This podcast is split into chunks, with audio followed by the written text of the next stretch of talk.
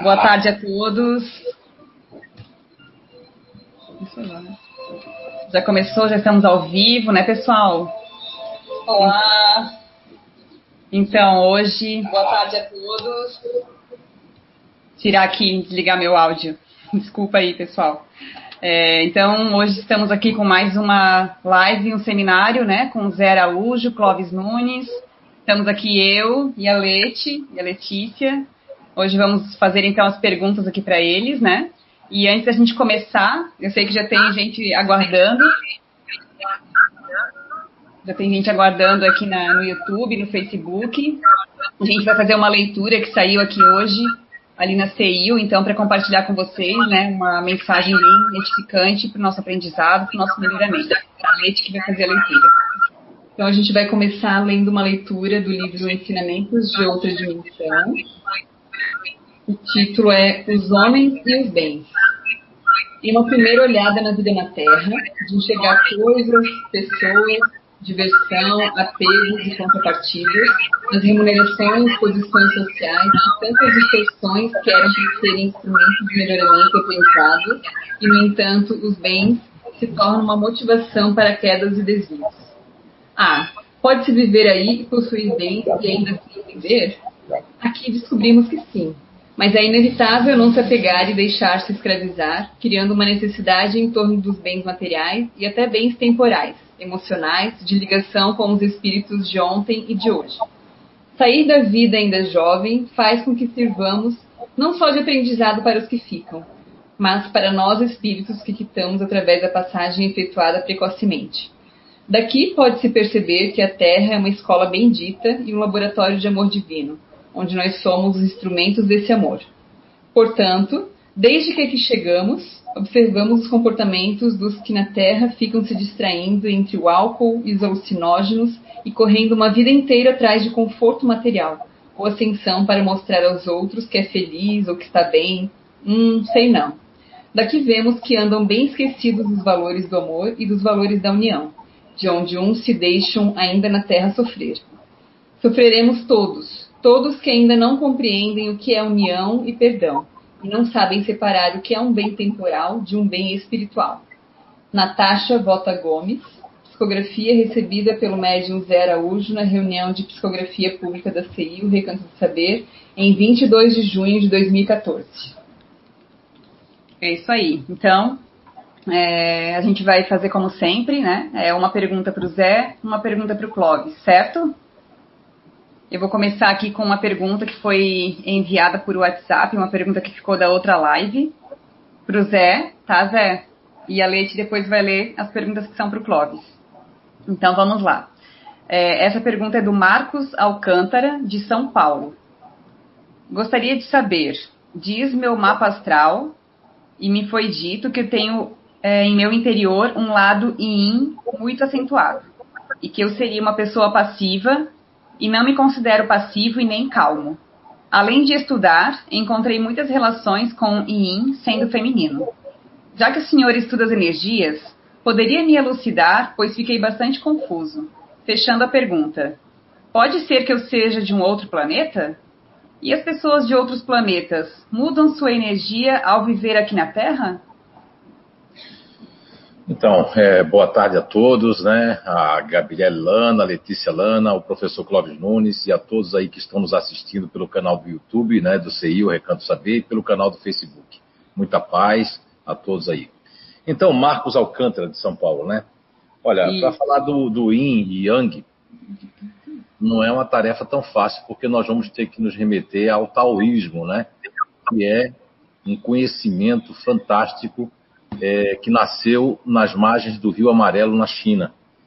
E sabe-se que nas escavações remonta ao, ao, ao período pré-histórico, nas escavações que, que tiraram ali o conhecimento do taoísmo, né? E hoje foi acreditado, ainda é acreditado, a, o Alforri. Alforri, um imperador assim mitológico, é, foi tido como semideus, né? E conta a lenda de que o Alforria estava às margens do Rio Amarelo, na China, quando lhe apareceu, emergiu das águas um dragão e ele tinha um quadro octagonal trazendo os oito princípios, né? Esses oito princípios básicos, esses oito princípios que trazia ali o tal. E desses princípios também tinha uma base nesses, é, eram oito trigramas que usavam as duas forças né, do, do universo, que é do absoluto, que é Yi Yang. Então, essa questão do, do, do, do tal ali, do, é, do símbolo que você deve ter conhecido também aí, Marcos Alcântara, não sei se você já viu o símbolo do, do Yin e Yang, porque não é Yang, é Yang, tem um G, não se pronuncia. Então, nesse símbolo do Yin e Yang, tem um círculo, e esse círculo é chamado de Tai Chi ou Tai Chi. Não tem nada a ver com Tai Chi Chuan, é o Tai Chi, Tai Chi, não é? que representa ali não é? O, a consciência cósmica, é uma coisa muito profunda, não tem uma deidade, sabe, o, ta, o taoísmo. E o taoísmo ali, depois do, do Alforri, ele teve vários pensadores, vários mestres, várias interpretações, para me chegar até a sua pergunta. As interpretações foram várias, grandes mestres, tivemos ali o, o, o rei Ven e o seu filho ali, o, o Duque de Show, depois tivemos ali é, o Imperador Amarelo, tivemos também o mais famoso de todos os mestres, né, que escreveu aí o Tao Te King, que é Lao Tse.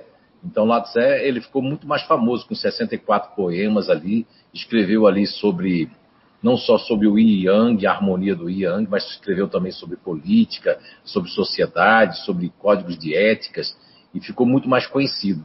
Mas tem também um, um livro do Sen Shen, que é que ele viveu entre 369 a 286 a.C., e o próprio, por último, Confúcio, né?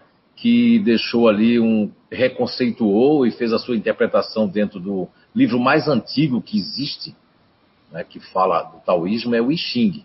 O I Ching ali, o crédito foi todo para o Alforri, lá atrás, né, que teve a questão da lenda do, do, dragão que emergiu lá das águas e que trouxe aquele símbolo, né, trouxe oito trigramas octagonal, lá, lá como eu já falei. E aí? Aí, olha, Marcos Alcântara e todos que estão nos escutando, o que acontece é que o mais famoso foi Lao Tse, mas nós tivemos ali o Imperador Amarelo também que escreveu, nós tivemos ali o Seixen que eu falei para vocês, nós tivemos ali também o próprio Confúcio que veio com a, um novo conceito de interpretação das dez asas, e depois ali outros e outros mestres trouxeram ali é, várias conceituações do I Ching. O I Ching é muito antigo, não se precisa ainda, os, os escritos são muito antigos, o que tem mais falando sobre taoísmo é o I Ching mesmo, que data aí, como diz o professor Clóvis Nunes, né, foi se perdeu nas noites dos tempos, né, o I Ching. Mas é, o que é fantástico nessa questão do Yin Yang é que quando você vai estudar, e eu tenho estudado o Yin Yang, né, foi por conta da, do e-book 1, que nós escrevemos de identidade energética, que é um trabalho que não é espírita, nem é um trabalho voltado às energias de cada um de nós, né?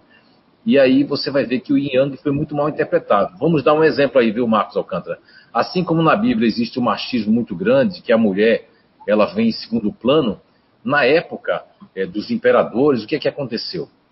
Muitos é, é, sacerdotes, vamos colocar assim, muitos mestres do, do Yang, do taoísmo, eles se fecharam e resolveram se fechar e criar comunidades, né, tipo monásticas, e se fechar porque eles acharam, veja bem, eles acharam que aquilo não, a sociedade prejudicava, que viver em sociedade, viver nas cidades grandes era uma coisa prejudicial. E tiveram sua interpretação nessas escolas. Né? A primeira escola que, que existiu do taoísmo foi do Yin Yang. E depois outras escolas vieram, escolas de, de astrologia, alquimia, a escola onde derivou tanto o Tai Chi Chuan como o Kung Fu, que nós conhecemos no Ocidente com o nome de Kung Fu, como o, o, o Feng Shui e outras ali, né? Outras tantas é, ramificações que eu vou estar tratando isso no e-book 2. Vou trazer ali as interpretações e vou provar né, no e-book 2, através de várias, vários estudos e pesquisas, que o Yin não tem nada a ver com o feminino. Aí veja bem, é o que o professor Clóvis Nunes disse numa live aí com o pessoal do Canadá, fantástico, tá? Uma live fantástica, que ele disse que quando ele traz algumas verdades, as pessoas que estavam acostumadas com aquelas, é, não vamos dizer mentiras, né, mas com aquelas é, informações, entre aspas, que não são é, de pesquisa profunda, Aí o que é que acontece? A pessoa tem, tem várias coisas. Se você vê o Yang, é, Yang é ativo, Yin é passivo, o Yin é mulher, o Yang é homem, é, o Yin é terra, o Yang é. Aí vem. Tudo isso, o que eu achei fantástico no conhecimento do Yang, pesquisando na área energética, é uma coisa fantástica. Tem uns poemas ali do Lao Tse que eu vou trazer no e-book 2 que, olha, é emocionante o poema falando do, do sentido cósmico, sem deidade. É uma coisa fantástica. Da, é, inclusive, remete, se você. Eu vou fazer uma ligação do Yang, é, Marcos Alcântara, que vou te falar para você, não tem nada a ver. O Yin, ele é uma energia que eu vou estar provando na corrente centrípeta, que é uma energia mais fria. A, a MTC, que é a medicina tradicional chinesa, ela traz um conhecimento do Yang para os acupunturistas dos horários. E eu vou trazer dos grupos naturais de inteligência qual hora a pessoa realmente deve fazer um alinhamento energético que vai dar certo.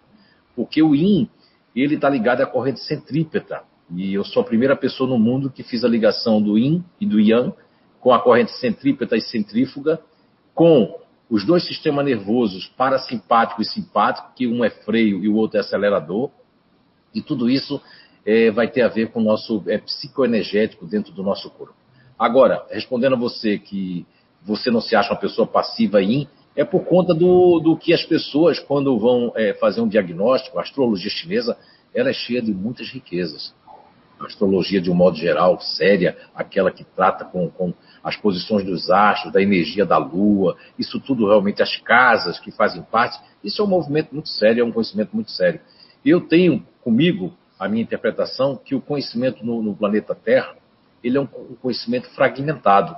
Eu tenho quase certeza, não por causa do nosso tema de hoje, que, que o professor vai nos elucidar bastante sobre as, os mundos, mas eu tenho certeza, é, Marcos Alcântara, de São Paulo, de que as pessoas que essa lenda do, do, do Alforri, como todos esses mestres ali, o Imperador Amarelo, o próprio Lao Tse e o próprio Confúcio, eh, lá atrás isso deve ter sido com certeza pessoas de outros planetas que vieram, né? Como diz o final da resposta da questão 804 do Livro dos Espíritos, onde Allan Kardec pergunta por que nós temos diferentes aptidões, né? E ali, lá no final dessa resposta, ele fala que pessoas de outros planetas, de outros mundos, vêm aqui para dar o seu exemplo, para nos ensinar alguma coisa. E eu faço uma ligação com o, o, o Yang, que é uma demonstração das forças, que tem uma ligação com o fluido cósmico universal, tem uma ligação com a energia escalar do grande Nikola Tesla. Enfim, é, é fantástico aí o Yang. Foi mal interpretado é, ao longo do tempo com esse machismo que não era só do Ocidente, mas no Oriente também um machismo muito forte, onde a mulher tinha que ser é, classificada como in e de ser uma coisa mais passiva.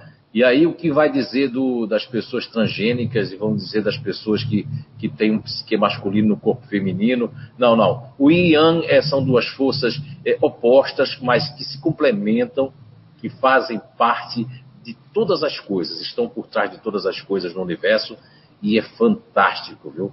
Esse conhecimento do Yin Yang. Agora, Marcos Alcântara, o que acontece é que essas energias, lógico que você está perguntando se você é de outro planeta, isso eu não posso te afirmar, né? Mas as pessoas, quando eles se sentem um tanto é, distante é, das interpretações aqui é, do Brasil, eles já não podem, nem, não é nem questão que você seja de outro planeta, você pode ser de outro país, de outra cultura, e quando você chega numa cultura que não foi da vida passada, mesmo que tenha ficado um bom tempo na intermissão, no mundo espiritual, as pessoas estranham bastante, né, essas novas culturas, porque eu respeito muito uma questão que é a questão 367 do Livro dos Espíritos, que diz que nós, assim, Marcos Alcântara, nós trazemos, é, já trazemos algumas coisas que do nosso espírito, seja desse mundo ou seja do outro mundo. Espero ter respondido e não fique assim não confuso, porque o yin não representa feminino não e nem o yang masculino. É, isso aí agora as pessoas vão ficar com raiva de mim, né? Quem colocou durante anos, gostei muito da resposta do professor Clóvis Nuno Nautalai, que porque quem ficou durante anos sem saber quantas pessoas no Brasil acham que que o yin yang e o taoísmo é só do Lao Tse. Lao Tse vem bem depois de Alforri, vem bem, bem depois de vários outros nomes que vieram, né? Para vocês terem uma ideia, é, dentro da, da China são mais de cinco escolas poderosas, cada uma com sua interpretação. Uma foca mais na filosofia. O Imperador Amarelo, inclusive, conta-se que o Imperador Amarelo, ele chamou seus ministros e ali ele teceu tanto a, a, a, MTC, que é a medicina tradicional chinesa, como os alimentos, como a questão da sociedade, do yang. Olha só quantas coisas foram de uma pessoa, de um ser humano, fazendo a sua interpretação. Assim mesmo, com esse conhecimento dos grupos naturais de inteligência, cada um faz a sua interpretação de acordo com o seu grupo, com a sua inteligência. Quem é, pertence à inteligência emocional, nessa, nessa presente existência, vai ver a vida por uma ótica emocional. Quem tem essa, essa questão da inteligência racional vai racionalizar e a pessoa quis dizer, por conta do seu comportamento, Marcos Alcântara, de você estar quieto diante da pessoa, ela tirou, ela tirou a conclusão de que você é uma pessoa inquieta, passiva, mas aí você estava o quê? Você estava com uma máscara social faz parte de um. Eu, eu, tenho uma intuição de que você é do Grupo Natural de Inteligência, que nós nominamos como futurista, que vocês representam naquele momento, porque ficou ali calmo, porque estava para fazer um mapa astral chinês, pelo, pelo que você está me dizendo, é um, é, deve ser astrologia chinesa, porque trata do Yi Yang, com muita força dentro da astrologia chinesa. Existem escolas que tratam mais a astrologia chinesa, existem escolas que tratam a MTC, que é a medicina tradicional chinesa, existem escolas que tratam da alquimia, e outras que tratam desde as artes marciais, que o Kung Fu que nós conhecemos aqui, o Tai Chi Chuan, o Feng Shui, o Qigong, entre outras, né, que estão ligadas ao Yi Yang. O Yi Yang é muito mais do que isso. O Yang está ligado ao fluido cósmico universal, está ligado às forças, inclusive telúricas da natureza, e inclusive dentro do, do taoísmo nós temos ali os cinco elementos, né? E dentro desses cinco elementos ali existe ali a, a, a o taoísmo prestou atenção nos movimentos da natureza. O Kung Fu, ele tem todos os movimentos do, da natureza, de um todo. O Feng Shui também, os movimentos da natureza, do vento, das montanhas. E depois fizeram uma terceira interpretação de que o Yin seria as montanhas e que o Yang seria o Sol. Mas não foi nada disso que tinha lá atrás. Inclusive, eu agora também estou pesquisando é, a, a, no caso, o Japão, o Japão, né? como foi que chegou lá o Yin Yang, e é outra interpretação dos japoneses também. Muito interessante isso, viu? Mas não fique assim não, confuso. Todos nós, todos nós, todos, temos o Yin e o Yang dentro de nós. Mas não como mulher e, e homem, não como ativo e passivo, mas como forças opostas que se complementam e que faz com que o nosso organismo, assim como o sistema nervoso, ó, simpático e parasimpático. Um faz um trabalho e o outro faz outro. Nesse movimento eles fazem acelera e freia para que a gente possa ter na pequena e grande circulação no nosso organismo termos um equilíbrio. Então seria isso que eu poderia falar para vocês do Yin e Yang em termos de energia. E você não é de outro planeta não, você só está estranhando essa cultura aqui. Então tá, agora a gente vai dar uma olhadinha aqui no YouTube Estamos com 55 participantes nos assistindo de vários lugares é, do Brasil e de outros países também. Temos pessoas aqui de Blumenau, pessoal de Recife dando um oi aqui pra gente, também de Portugal. Uh, e a gente tem a próxima pergunta, que é do André, pa André Paiva, de Recife. Ele faz uma pergunta para o Clóvis. Boa tarde, Clóvis. Uh, busca por vida inteligente em outras partes do universo deve ser levada mais a sério? Quando haveria o contato com extraterrestres?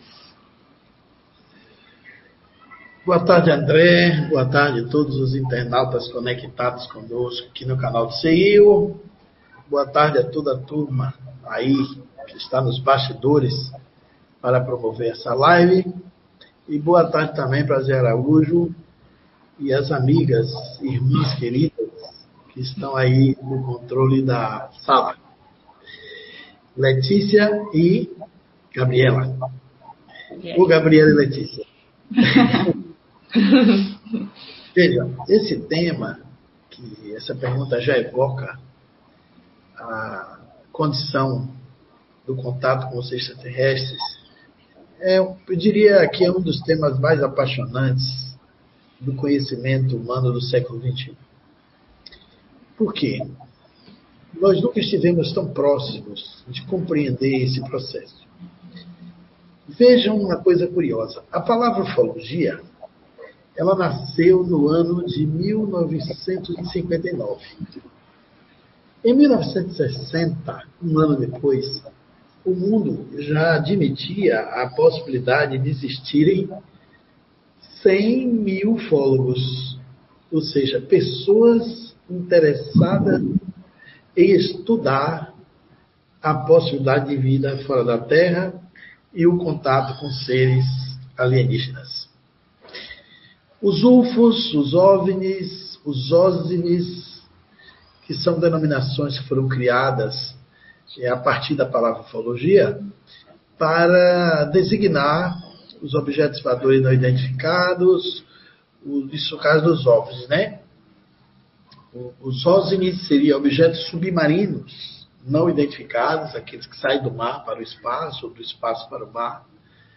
Eles se escondem nas profundezas colossais do oceano, ou dos oceanos. E existem as evidências de avistamentos no mundo todo. É, depois que as pesquisas ufológicas começaram a ganhar corpo, é, se começou a se contabilizar ocorrências do mundo todo. Eu conheci um amigo que mora nos Estados Unidos, ele tem uma posição de destaque hoje dentro da inteligência americana, da, trabalhou pela CIA, pelas outras agências americanas, que hoje não tem só CIA, CIA foi uma agência do passado, hoje os Estados Unidos têm pelo menos umas 10 novas agências de inteligência que investigam e fazem o trabalho de inspeção internacional em favor das políticas, dos interesses econômicos e políticos dos Estados Unidos. E também interesses da ciência. Ele, na época, era diretor de um banco brasileiro, lá, que funcionava nos Estados Unidos. Depois ele foi ser diretor de um banco americano. E na época do governo de Carter, eh, ele foi convocado pelo presidente norte-americano para designar uma nova missão aqui no Brasil. Ele pensou que era uma missão econômica, que ele viria pelo banco. Mas eh, o presidente, com toda a sua equipe, disse que não. Ele, ele teria o salário como funcionário do banco, mas ele viria para o Brasil para trabalhar na investigação, na anotação e controle dos casos de avistamento de OVNIs no Brasil, porque naquela época, nos anos 80, já se sabia que o Brasil detinha cerca de mais de 65% dos avistamentos de casos de OVNIs do mundo todo. Ele ficou surpreso que ele não tinha noção desses números, e ele veio e mergulhou nesse mundo da ufologia científica e milita até hoje. E mora nos Estados Unidos. Hoje ele é um vice-governador de um dos estados americanos e tem uma relação muito intensa com as pesquisas ufológicas do mundo todo.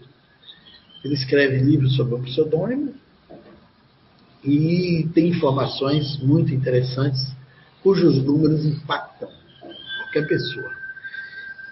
E esses avistamentos no Brasil, eles se somariam às pesquisas ufológicas do mundo inteiro.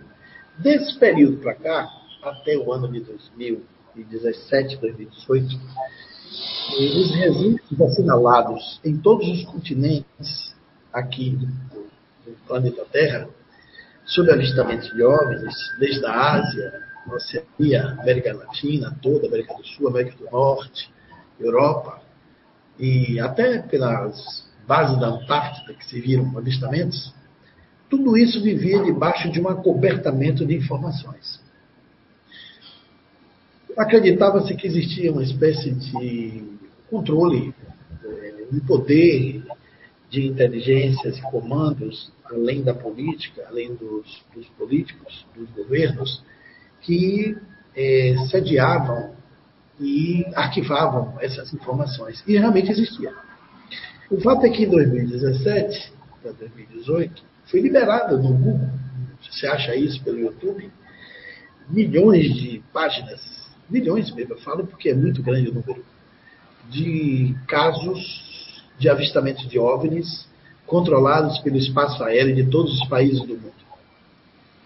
E agora, em janeiro desse ano, 2021, somente a CIA publicou 2.780 páginas de relatos relacionados a avistamento de OVNIs pela Marinha, pelo Exército e pela Força Aérea os Estados Unidos controlou com a CIA, só de avistamentos de extraterrestres.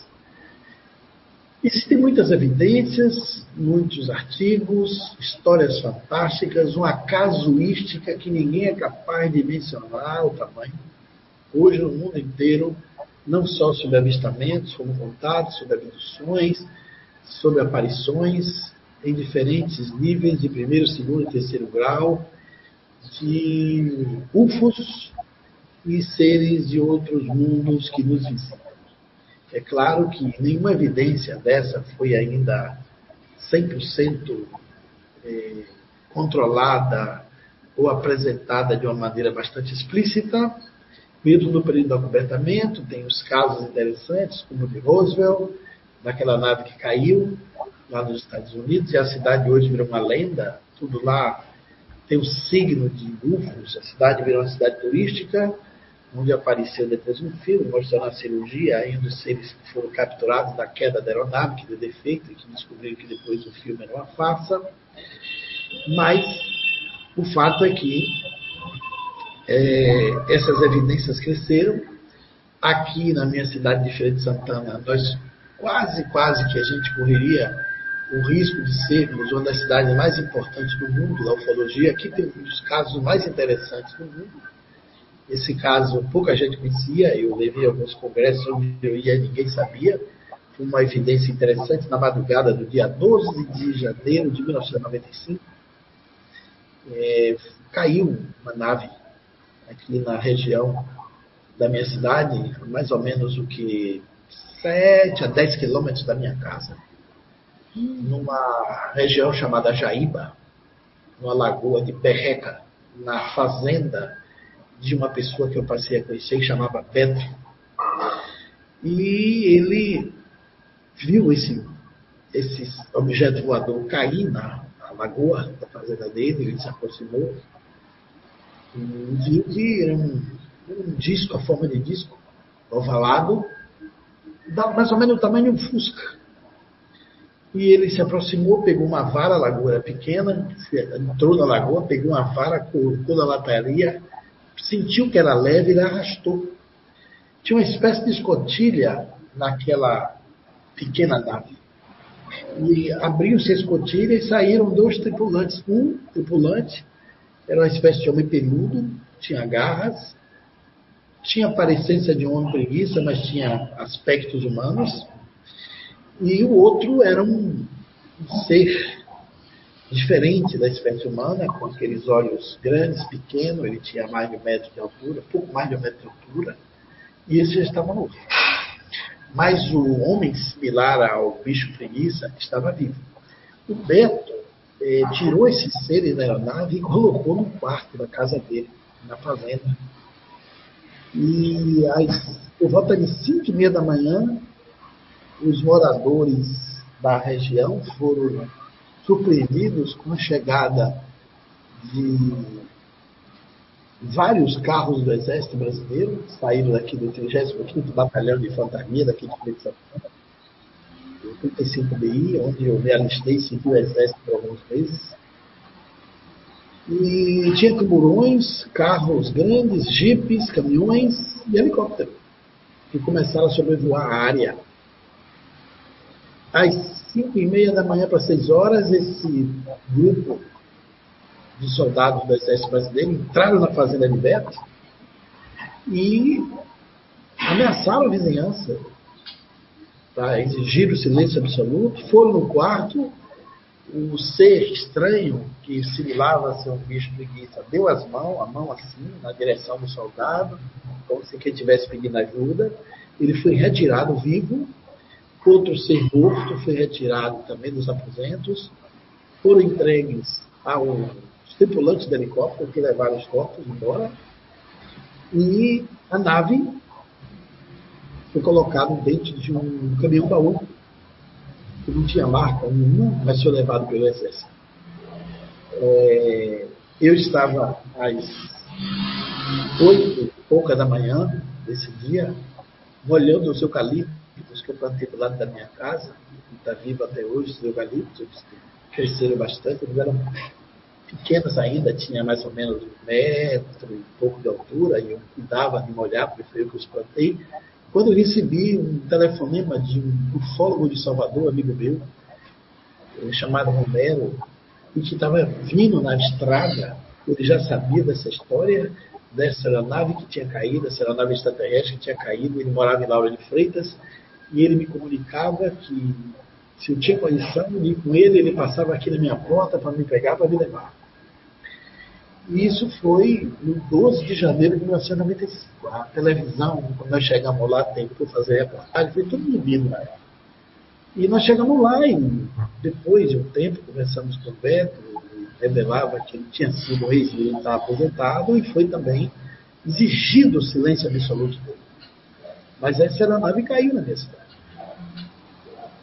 E mais tarde nós tivemos informações e as pessoas, outros ufólogos que foram pesquisar lá, de que os Estados Unidos eh, avistou pelo satélite a queda do objeto aqui em Feira de Santana e acionou as forças militares do Brasil para ir retirar os, os restos da, da, nave e os dois tripulantes.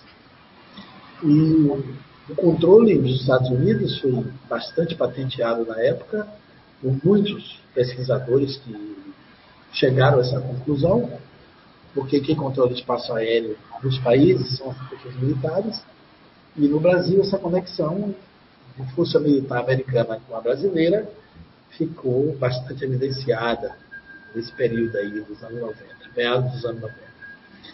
O fato é que se isso tivesse escapado para a opinião pública, nós seríamos talvez uma cidade mais incrível do terror de tão importante, tão turística talvez entrasse no mito da cidade do segundo caso mais incrível, mais impactante de extraterrestre que passou em todo o planeta.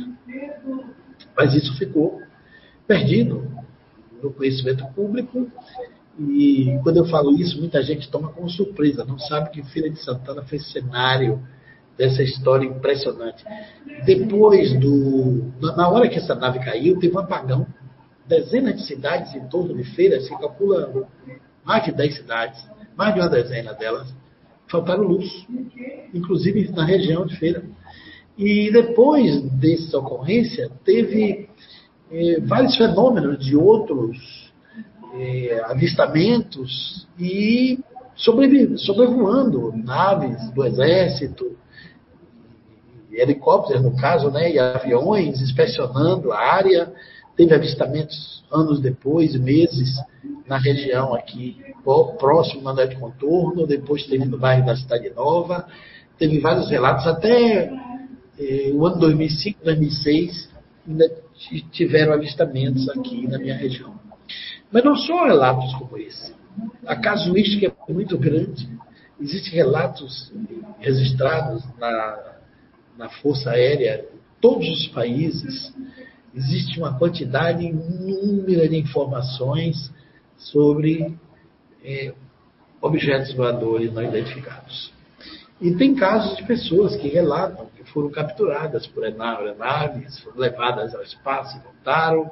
Tem casos que já foi levado a filme no cinema, como um filme chamado Fogo no Céu, que vocês podem assistir, um, baseado no fato real mesmo, a história, fato real redundante, que não a palavra até errada, porque se é fato já é real.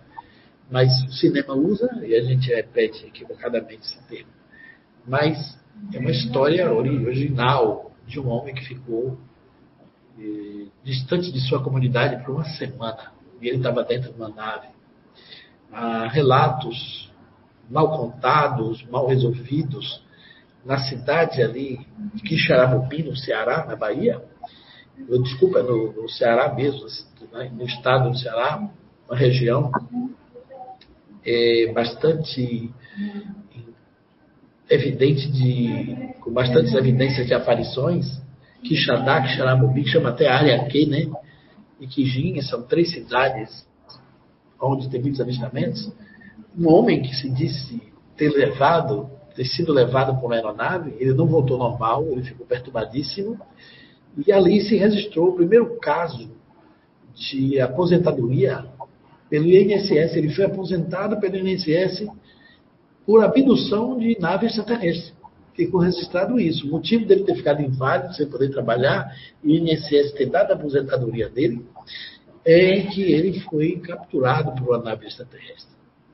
E voltou é, transformado, transtornado, completamente sem condição de conviver na sociedade ele chegou a conquistar a aposentadoria dele oficial da INSS. A cidade toda conheceu ele.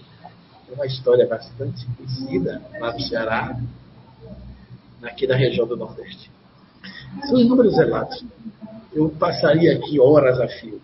Vocês podem assistir muitos documentários também no History. É, tem filmes incríveis. E a hipótese que remonta lá atrás, civilizações antigas, e a hipótese do astronauta antigo, que é uma das evidências mais incríveis também hoje relatadas em diversos artigos, livros, um livro famoso do pesquisador Zacarias Sitchin, que escreveu sobre o 12 planeta, relacionando aí as evidências científicas da, hipótese dos astronautas antigos que foram levados a efeito nos anos 70, a partir dos primeiros livros escritos por Erich von Däniken, um alemão, e vive até hoje, escreveu o livro Eram os Deuses Astronautas naquela época, sugerindo uma hipótese paracientífica de que as pirâmides do Egito, Kelpis, Machu Picchu e outras civilizações antigas, os registros de Nazca e outros ambientes na Terra que ninguém sabe explicar por quê, receberam visitas de seres extraterrestres. E essa inteligência superior tinha ajudado a humanidade a seguir. Nas pesquisas de Zacarias Sitchin, esse homem que estudou a Suméria durante 35 anos, ele escapou a Suméria, lá na região da Mesopotâmia, ele descobriu coisas incríveis, que os Anunnakis, os gigantes que vinham do céu, que eram tidos como verdadeiros deuses, eles ensinaram sumérios as culturas, ensinaram eh, a escrita, ajudaram ele nas plantações da agricultura, ensinaram os sumérios a desenvolver o seu processo civilizatório. E o, as pesquisas das escavações das Sumérias mostram que esses seres teciam nas suas naves e que copulavam com a filha dos reis da época. Eu estou falando aqui de uma civilização da Idade da Pedra, que ascendeu no mundo é, 4 mil 500 anos antes de Cristo e se extinguiu em 1900 anos antes de Cristo. Um povo que é considerado pela antropologia, pela arqueologia, pelos historiadores, como uma das primeiras civilizações do mundo.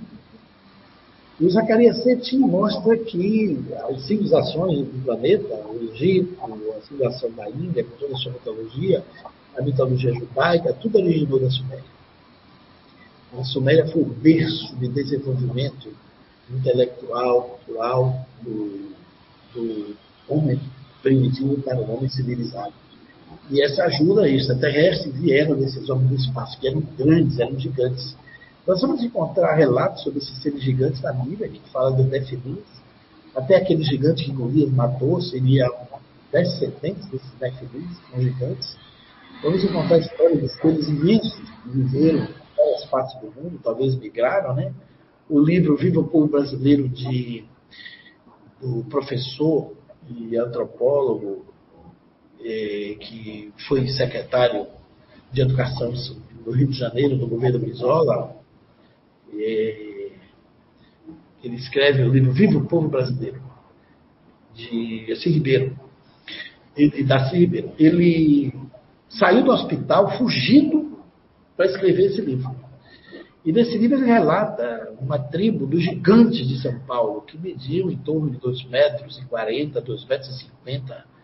Uma tribo que foi extinta, uma tribo de índio que ninguém sabe explicar a origem desses homens gigantes, e que eles acreditam que habitavam em torno de 15 mil pessoas dessa comunidade indígena do interior da selva paulista, nos tempos antigos, onde o Brasil ainda não era nem descoberto.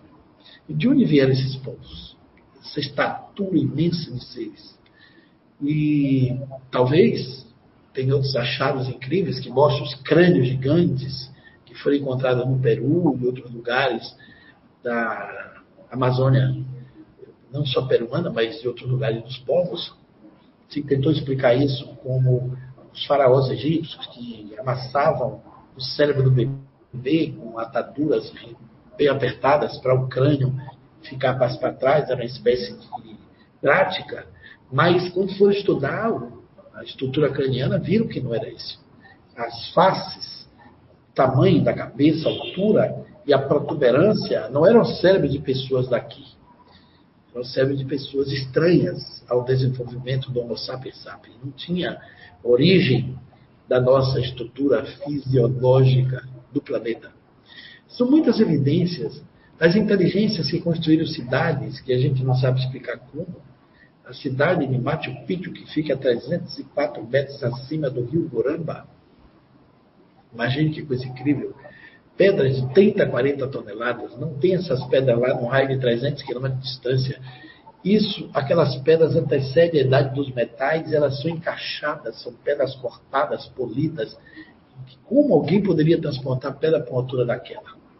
A cidade foi descoberta nos anos 30 do nosso século passado, nosso século 20, e é moderna, praticamente moderna. A cidade antiga que foi descoberta no meio da selva, tomada de mato, de plantações, quando se desvendou tudo aquilo ali, escondido. E o Machu Picchu é um fenômeno. Você sofre de pressão alta, leva uma hora de caminhada, para no caminho, para respirar, que falta oxigênio. Não tinha grua, não tinha guincho, não tinha tecnologia. Como alguém transportou aquelas pedras? Uma consciência superior fez aquilo. Como cortar aquelas pedras? A união do metal de alta fusão baixa fusão, prata e ouro, você encontra os discos lá de prata e ouro fundido, porque a temperatura que derrete o ouro evapora a prata. E o calor para derreter a prata amolece o ouro, porque o ouro é alta fusão, a prata é de baixa fusão.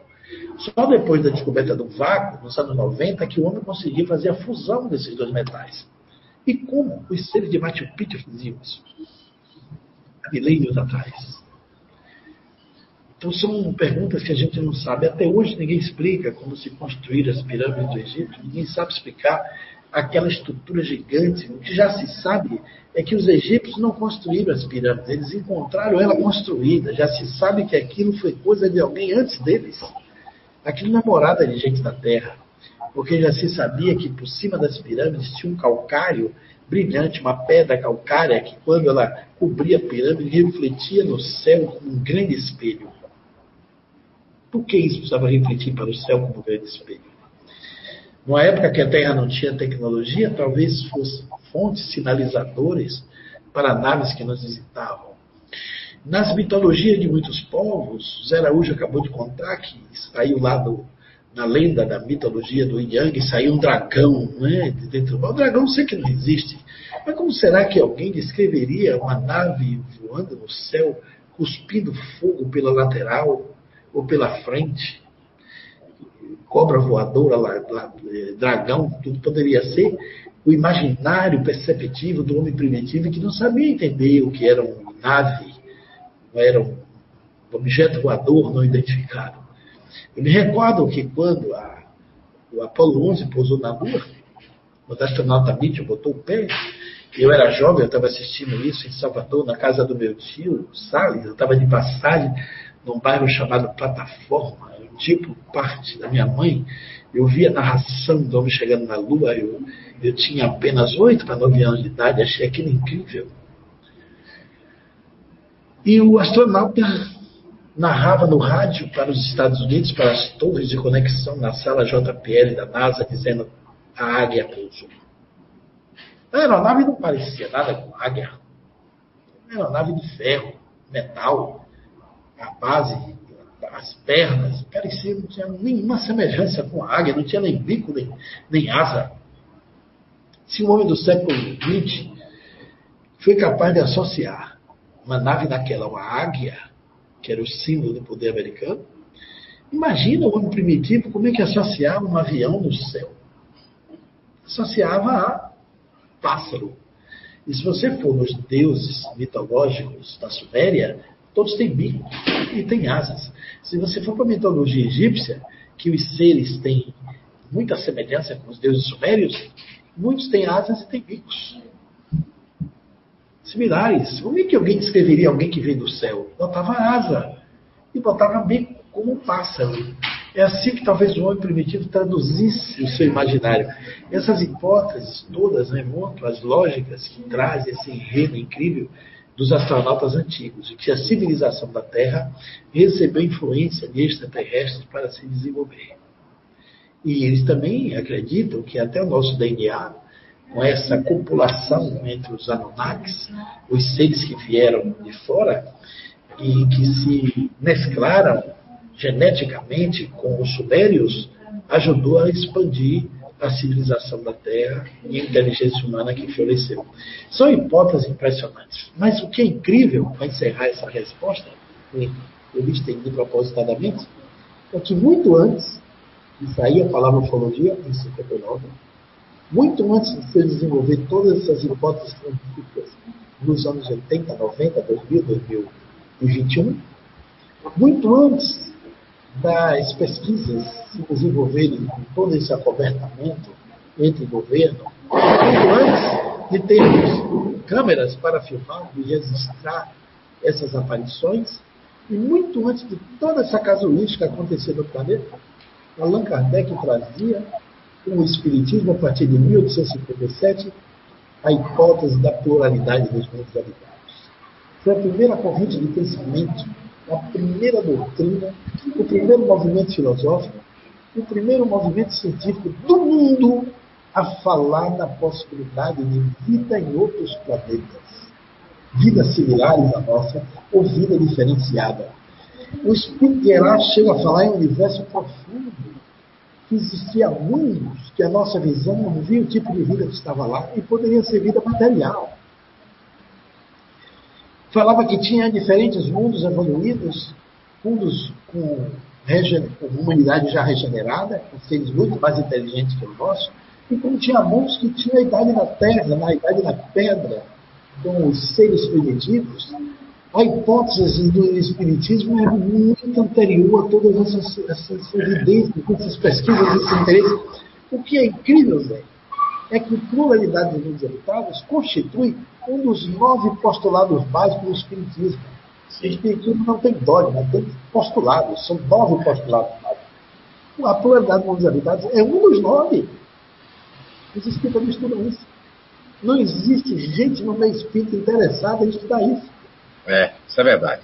E existe um universo imenso de informações da ufologia científica. Tem congressos acontecendo no mundo inteiro há décadas cientistas, astronautas, gente da NASA, gente das forças aéreas americanas, russa, asiática, até brasileira interessado nisso. Gente investigando grande parte dos cérebros mais notáveis desse planeta estão envolvidos em pesquisas ufológicas científicas. E os espíritas não se metem nisso. Sim. Não sei por que essa, essa rejeição a esse tema tão apaixonante, distante sobre nós. Allan Kardec foi tão na frente do tempo dele que chegou a falar na migração entre espíritos de mundo a mundo. Hoje você tem conhecidíssimo a migração dos povos da Terra, né? o Brasil tem a maior comunidade japonesa do mundo, o Japão tem a maior comunidade brasileira, italianos que migram, ingleses que vão para cá, para lá, que vão conquistando para um país de um para outro, indianos que viajam o mundo, cearenses, que é o povo mais migra para o planeta, no mundo todo, cearense, todo lugar você acha cearense. Então, pode até brincar nisso. É verdade. Então, Allan Kardec chegava a dizer que do mesmo jeito que existe migração aqui de povos para povos, existe migração de espíritos de mundos para mundos. Olha que coisa incrível, isso há 160 anos atrás. Há mais de 160 anos atrás, então era para a gente estar na linha de frente dessas experiências, dessas pesquisas, porque isso é um tema que nos diz sobre a nossa realidade. O espírito de Emmanuel, psicografado por Chico Xavier, lá nos anos 40, 50, dizia que o ser humano era um complexo, que depois apareceu uma nomenclatura que ser isso, biosócio psicoespiritual. Mas Emmanuel dizia que nós somos mais do que isso, além do biosócio psicoespiritual, nós temos componente cósmico na nossa formação. Sim. Carbono, né? Interessante. E aí, quando a NASA vai lá e descobre, nos anos 2000, quando o telescópio Galileu aproximou-se com suas câmeras de alta resolução e pôde filmar o centro da galáxia e que e fotografou o pulsar das estrelas, a galáxia pulsando no centro, esse nome galáxia quer dizer caminho de leite, é a Via Láctea no caso. Galáxia quer dizer leitoso ou circulante, né? Um círculo leitoso é a galáxia, como os gregos viam aquela formação circular branca no céu escuro quando não tinha luz. E Via Láctea, que é a nossa, quer dizer caminho de leite. Envia pão de leite na noite. E o, o, o, o, telescópio Galileu, a sonda, foi lá não tripulada, filmando tudo. E quando ela chegou pertinho ali da possibilidade de filmar o núcleo da nossa Via Láctea, viu que o pulsar das nossas da, da estrela, olha que coisa incrível, tinha relação direta com a pulsação das hélices do ADN do homem e da mulher, do ácido exóxico-ribonucleico. Olha que coisa incrível! Como é que se relacionaria a, a, sala da JPL da NASA zumbiu, sim, foi todo mundo impactado com essa informação. Como é que pode o pulsar das estrelas ter relação com as hélices do nosso do nosso DNA. Os físicos rapidamente mataram a questão. Como foi feita a Terra? A Terra veio da explosão das estrelas. A estrela envelhece no espaço, perde, perde luz, ou perde gás hélio, como o Sol está perdendo, o Sol é amarelado, mas vai ficar uma anã branca e vai virar laranja. Daqui a 4,5 bilhões de anos, essa estrela explode. Esses pedaços de explosão são magmas que volitam no espaço e cai no campo gravitacional de uma outra estrela e que forma aquela bola de fogo que a Terra foi um dia. Aí vem, esfriou na noite dos tempos, a expressão que você gosta de usar. É, a, gosto. Esfriou Eu aprendi com o senhor. Antes milenar nos tempos, e aquela bola de fogo disforme foi esfriando na superfície, ainda tem seu núcleo quente até hoje. O núcleo da Terra hoje tem 5 mil graus. Se você cavar o planeta a cada 10 metros, a um grau. E se você perfurar profundamente o núcleo, tem 5 mil graus. Um vulcão, quando joga o magma para fora, era o que a Terra era quando chegou aqui no campo gravitacional do Sol, há 4,5 bilhões de anos atrás, que é a idade do planeta. Então a Terra esfriou. Esfriou e não tinha vida biológica, porque era tudo quente. Ela esfriou com um bilhão e meio de anos, 3 bilhões de anos atrás, um cometa gigante se chocou com a Terra. Choveu 500 milhões de anos e formou, formou os oceanos.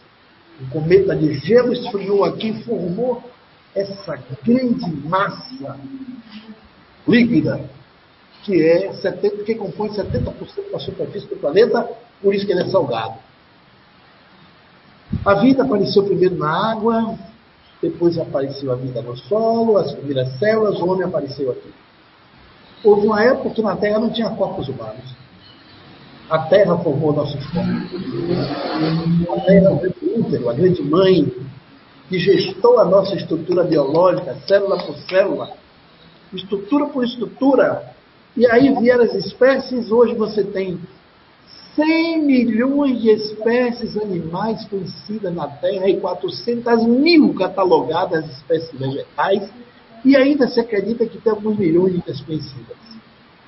100 milhões de espécies animais. Pensa que coisa incrível. A partir de uma bola de fogo que não tinha nada. E aí, nós nos formamos. Apareceram as primeiras espécies lá, os antropóides, que perderam a cauda, depois vieram os australopitecos, que vieram o macaco descendo do galho, depois vieram o Homo habilis, depois vieram o homem de Cromaion, o homem de Pequim, o homem de Neandertal, depois o Homo erectus, depois o Homo sapiens, depois o sapiens sapiens, que fomos nós apareceu as primeiras reencarnações, esse período dos hominídeos aí foi em 3,5 bilhões de anos, não foi pouco tempo. Os hominídeos foram as espécies que antecederam a humanidade. E a gente apareceu. Nós só temos aqui 200 milhões de anos como seres humanos com essa estrutura facial bípede andando em pé. Quem gestou nossos corpos? A Terra. Ora, se a Terra vem da explosão das estrelas, os nossos corpos são pó de estrelas. Por isso que quando a galáxia pulsa, a célula do nosso DNA pulsa junto. Nós somos seres cósmicos. Porque a Terra está dentro do cosmos, ela não é um objeto abortado do do sistema.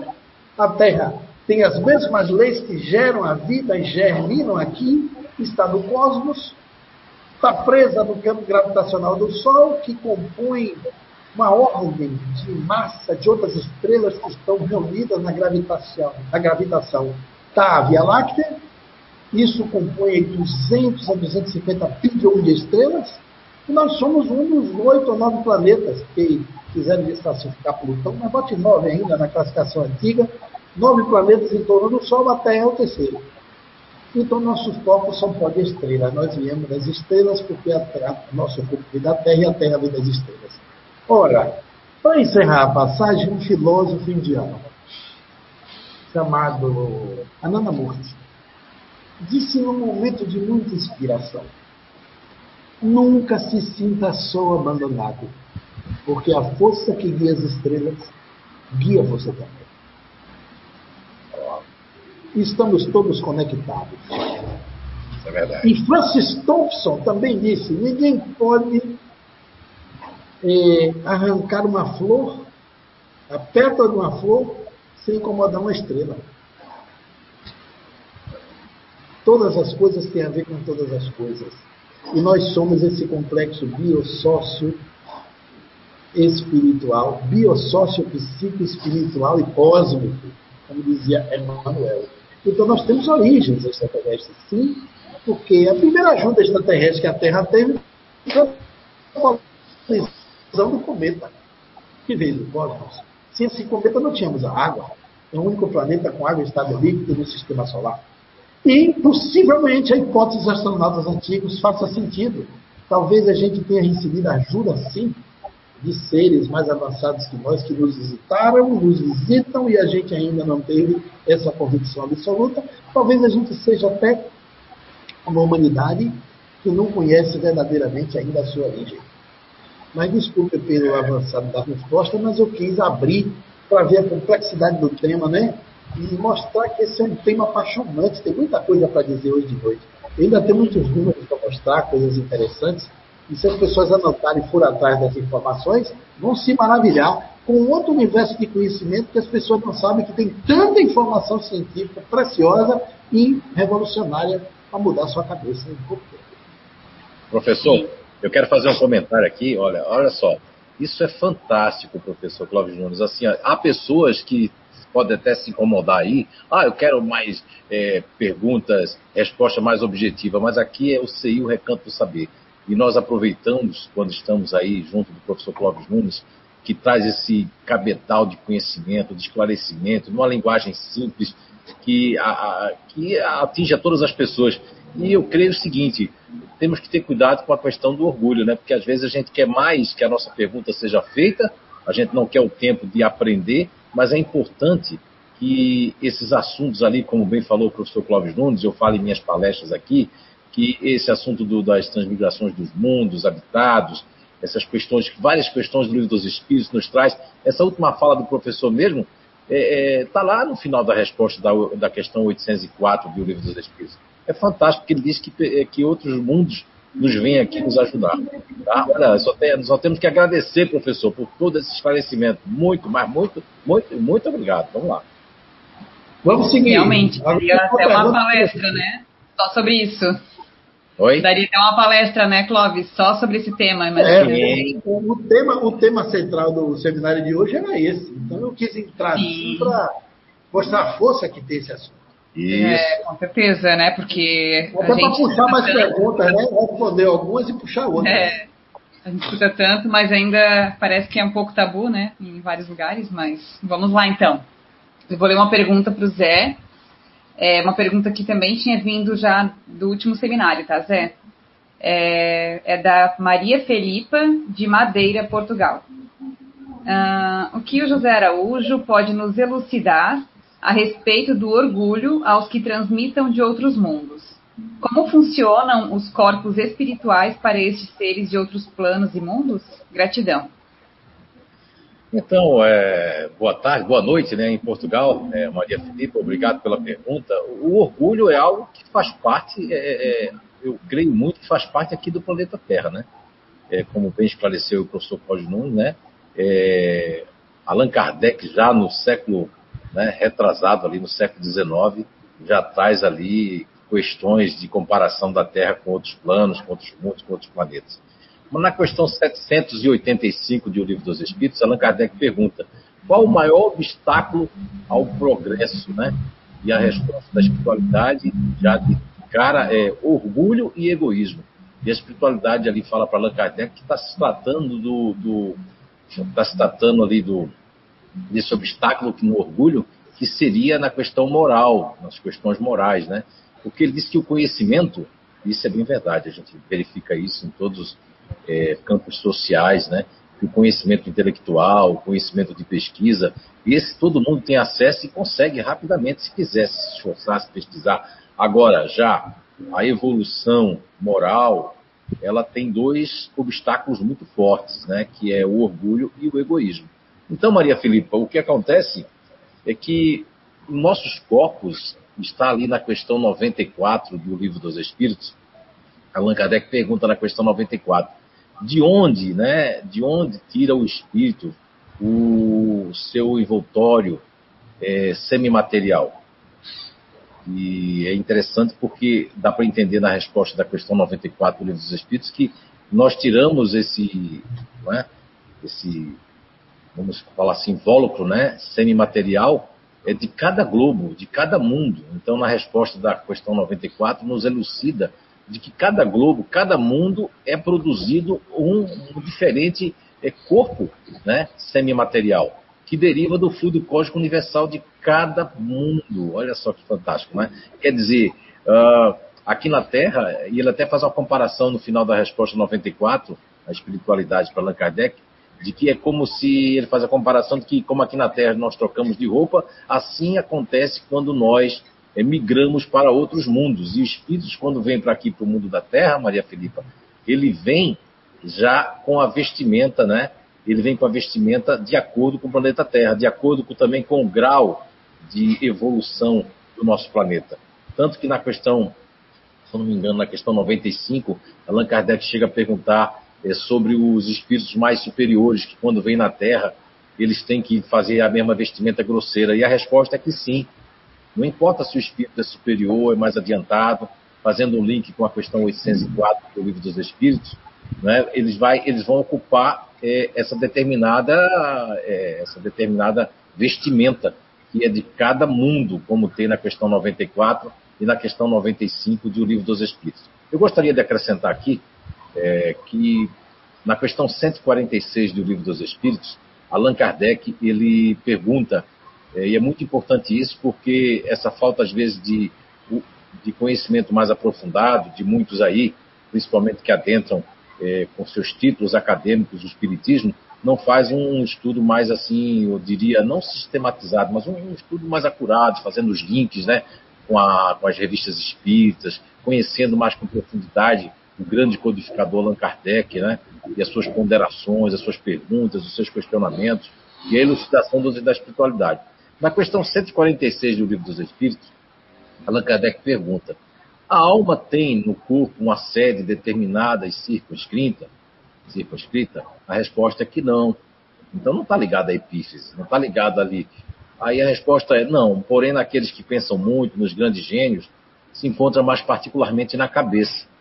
E se a gente fizer uma, um link com Sócrates e Platão, do homem cabeça, homem, e homem ventre, nós vamos encontrar que a questão. Eu estou fazendo esse link, tá? Eu me responsabilizo.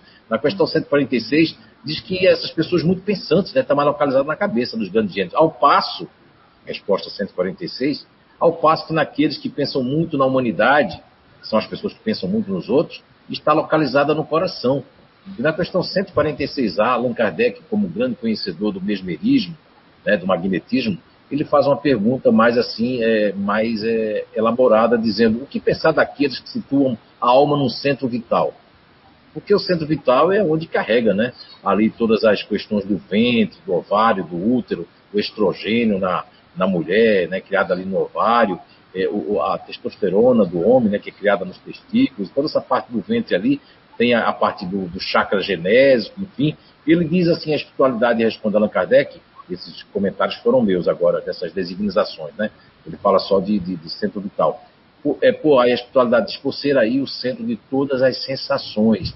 Então, quando, Maria Filipa, nós estamos aqui reencarnando na Terra, nós temos ali a questão 94, 95, temos a questão 185 que liga o orgulho, e o orgulho e o egoísmo, infelizmente, ainda faz parte né, do bojo ainda, de características ainda, vamos dizer assim, das nossas imperfeições, das nossas inabilidades ainda como seres humanos.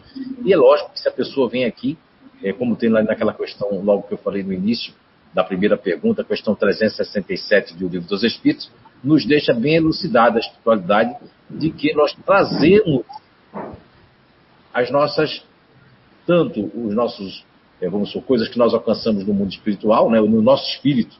O espírito pode ser da terra e pode ser de outros mundos. Dá para fazer essa, essa, interpretação também. Ele falou de espírito, né? Então eu penso que, como estudioso né, do comportamento humano, que essa questão de cabeça, peito e ventre, nós vamos encontrar ali na, na inteligência emocional né, comportamentos, personalidades que tendem a ter um pouco mais de orgulho, mas já não tem tanto a questão do egoísmo. E há outros que são mais frios, da inteligência racional, que tem mais um sentido de egoísmo, de se isolar, de não querer dividir, mas já não tem, é, carrega o orgulho, mas aí tem outros que são mais da inteligência ativa, que corre, carregam o orgulho, mas não carregam o egoísmo. E é uma miscigenação né, dentro dos comportamentos, dentro do nosso processo evolutivo.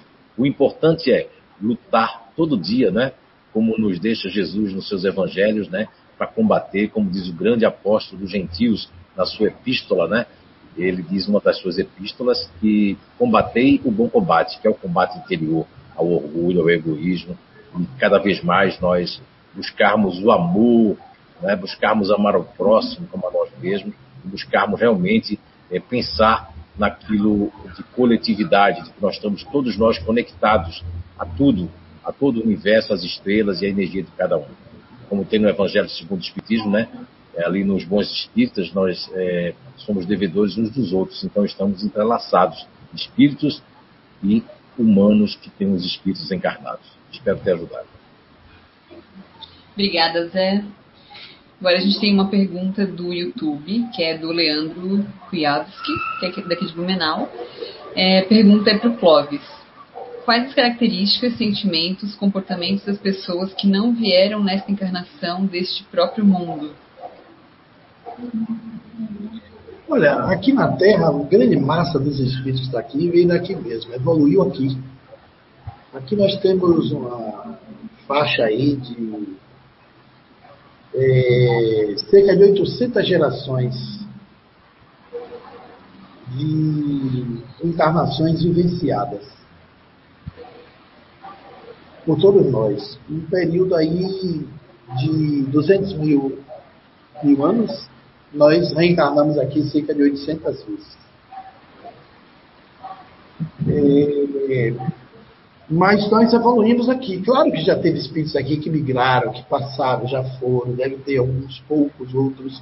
Mas a grande massa dos espíritos que estão aqui, os espíritos que se domiciliam em torno do orbe terrestre, Senhor Espírito de Amanda, no livro roteiro psicografado por Chico Xavier, a população da Terra é de 23 bilhões de almas que se domiciliam aqui. É... Só que esses 23 bilhões eh, tem 7 hoje, 7,4 encarnados. E cerca de eh, 16, 15, 16 bilhões aí desencarnados, os que estão em trânsito entre a vida e a morte. Então, nós temos muito mais espíritos é, desencarnados do que encarnados, que é o fato que se faz o dobro, né? Mas ele relata essa população de almas estão aqui. E alguns já até evoluíram e foram embora. migraram para outros mundos. Há relatos que o espírito Bezerra de Menezes foi convidado a ir para fora, para reencarnar fora do planeta Terra, e ele não quis. Por causa do sofrimento, ele é muito evocado para ajudar as pessoas, ele preferiu ficar. E no livro dos Espíritos tem uma nota que Allan Kardec fala de um espírito que ele evocou para se comunicar lá nas reuniões das sociedades dos Espíritos de Paris, e ele disse: Não me chame mais, porque eu não estou reencarnado na Terra. E todo mundo que um, um, um, dia representa seis meses lá. Seis meses de vocês aqui representam um dia no mundo que eu encarnado. O tempo é diferente, a natureza é diferente, tudo funciona diferente. E é incrível como ele, ele relata essa experiência dele em outro mundo. Então, desde aquela época, Allan Kardec já tinha relatos sobre seres que já tinham migrado, mas isso é em pequeníssima quantidade, em partes pequenas e efêmeras. Há uma hipótese exarada no Espiritismo, que Emmanuel coloca no livro, Caminho, no livro Caminho da Luz, e também um escritor é, lá de São Paulo, que era militar, chamado Edgar Armon, comandante, ele escreveu livros Exilados de Capela, baseado na hipótese de que a constelação do Cocheiro, que é uma constelação similar ao sistema solar, Capela não é, uma, não é um planeta, Capela é uma estrela, ela é um sistema planetário, um dos planetas que circula em torno da constelação do Cocheiro. Esse planeta tinha é, formação idade e estrutura biológica similar à Terra. Desse mundo, dessa constelação do cocheiro, ou capela, que são sinônimos, um desses planetas, de um desses planetas, migrou uma massa de espíritos, uma quantidade de espíritos que reencarnou na Terra quando ela era ainda primitiva. E eles reencarnaram nas civilizações egípcias, reencarnaram na China, reencarnaram em Machu Picchu, eles reencarnaram os Sumérios, eles reencarnaram em lugares onde um rastro de inteligência ficou para trás e que nós não sabemos como isso foi feito. Até hoje a gente questiona essas inteligências superiores que estavam por trás da construção de grandes cidades das civilizações antigas. E se você chegar no Egito hoje, o egípcio lá, que nasceu lá, com toda a história de seus antepassados, não sabe ensinar como é que foi feita as pirâmides. Se você for lá no Peru, ele não sabe dizer como é que Machu Picchu foi feito. Descendentes lá não sabem. Os napanus de lá não sabem, não tem como dizer. E, no entanto, aquilo lá é uma, uma evidência que foi edificada para sempre na história.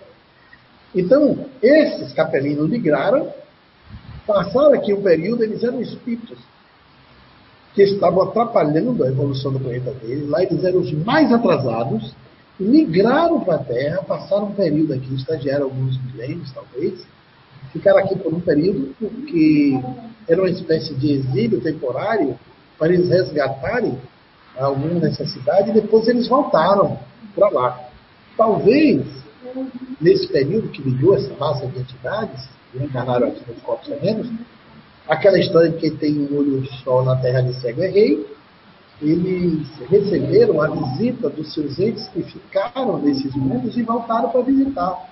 Talvez se explique Nazca, aquele campo difuso, se explique a, a hipótese dos astronautas antigos, isso coaduna com as ideias do Eric von e do Zacarias Zitt, no seu livro 12 Planeta, como dos avistamentos, dos, dos relatos que estão presentes, de observações valiosas nessa casuística mundial da ufologia científica.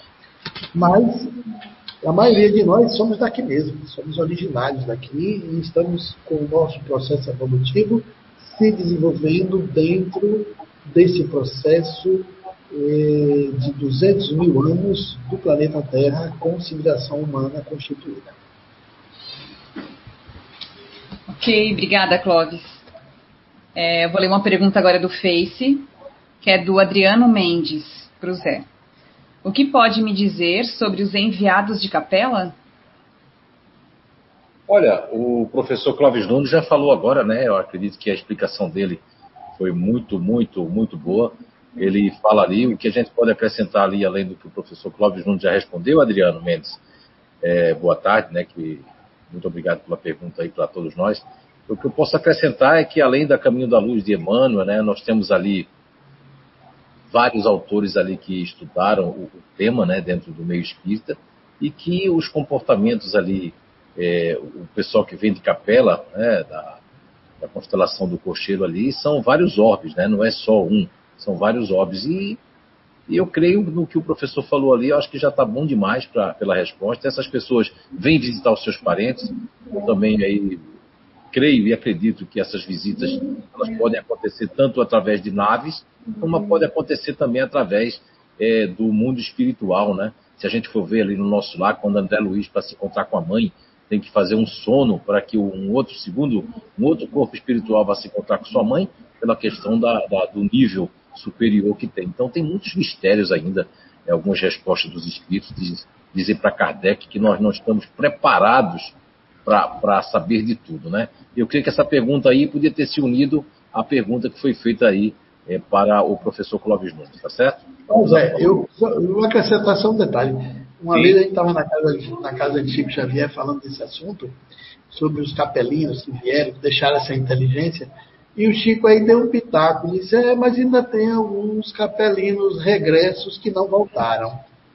Aí alguém perguntou, acho que o pessoal de Santa Catarina, mas regressos como assim, Chico? Ele disse, os menos inteligentes ficaram por aqui aí, uma sobrazinha.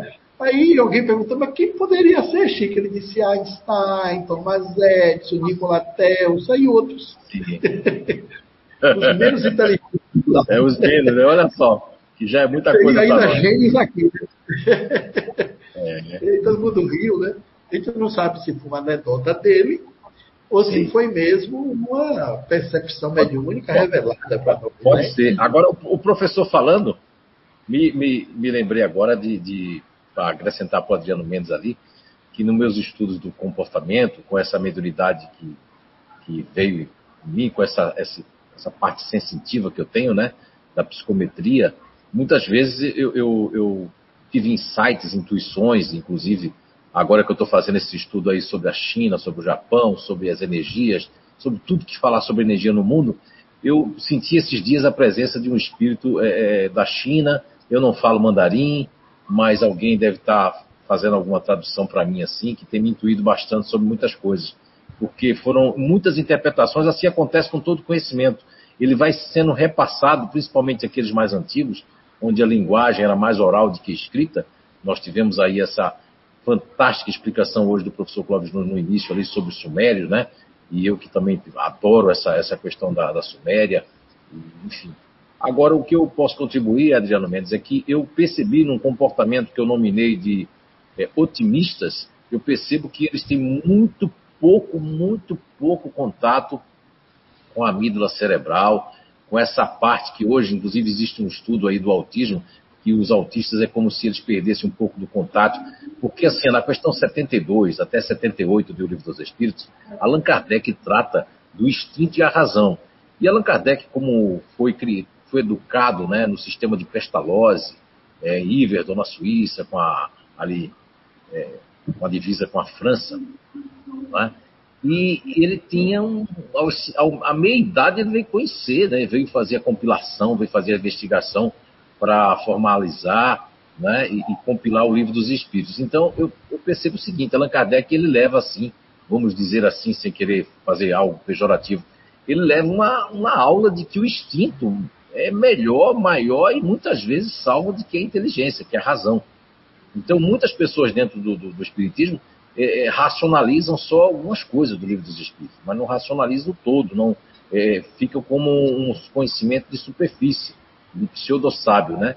E o que eu percebo é que nessa linha do instinto, esse grupo natural de inteligência, eu percebo que ele, não vou dizer que é um capelino, mas que eles têm assim um senso de aventura, de coragem para descer lá do avião de paraquedas e não tá se o paraquedas vai, né, vai funcionar ou não são aquelas pessoas que parece que têm um, um DNA diferenciado, que realmente são pessoas que têm muito pouco contato com a amígdala cerebral. Porque a, a questão da amígdala cerebral é muito importante. Tem uma pesquisa nos Estados Unidos, e agora me, me esqueci do, do nome da, da, da, pesquisa, o nome da pessoa, da paciente, né?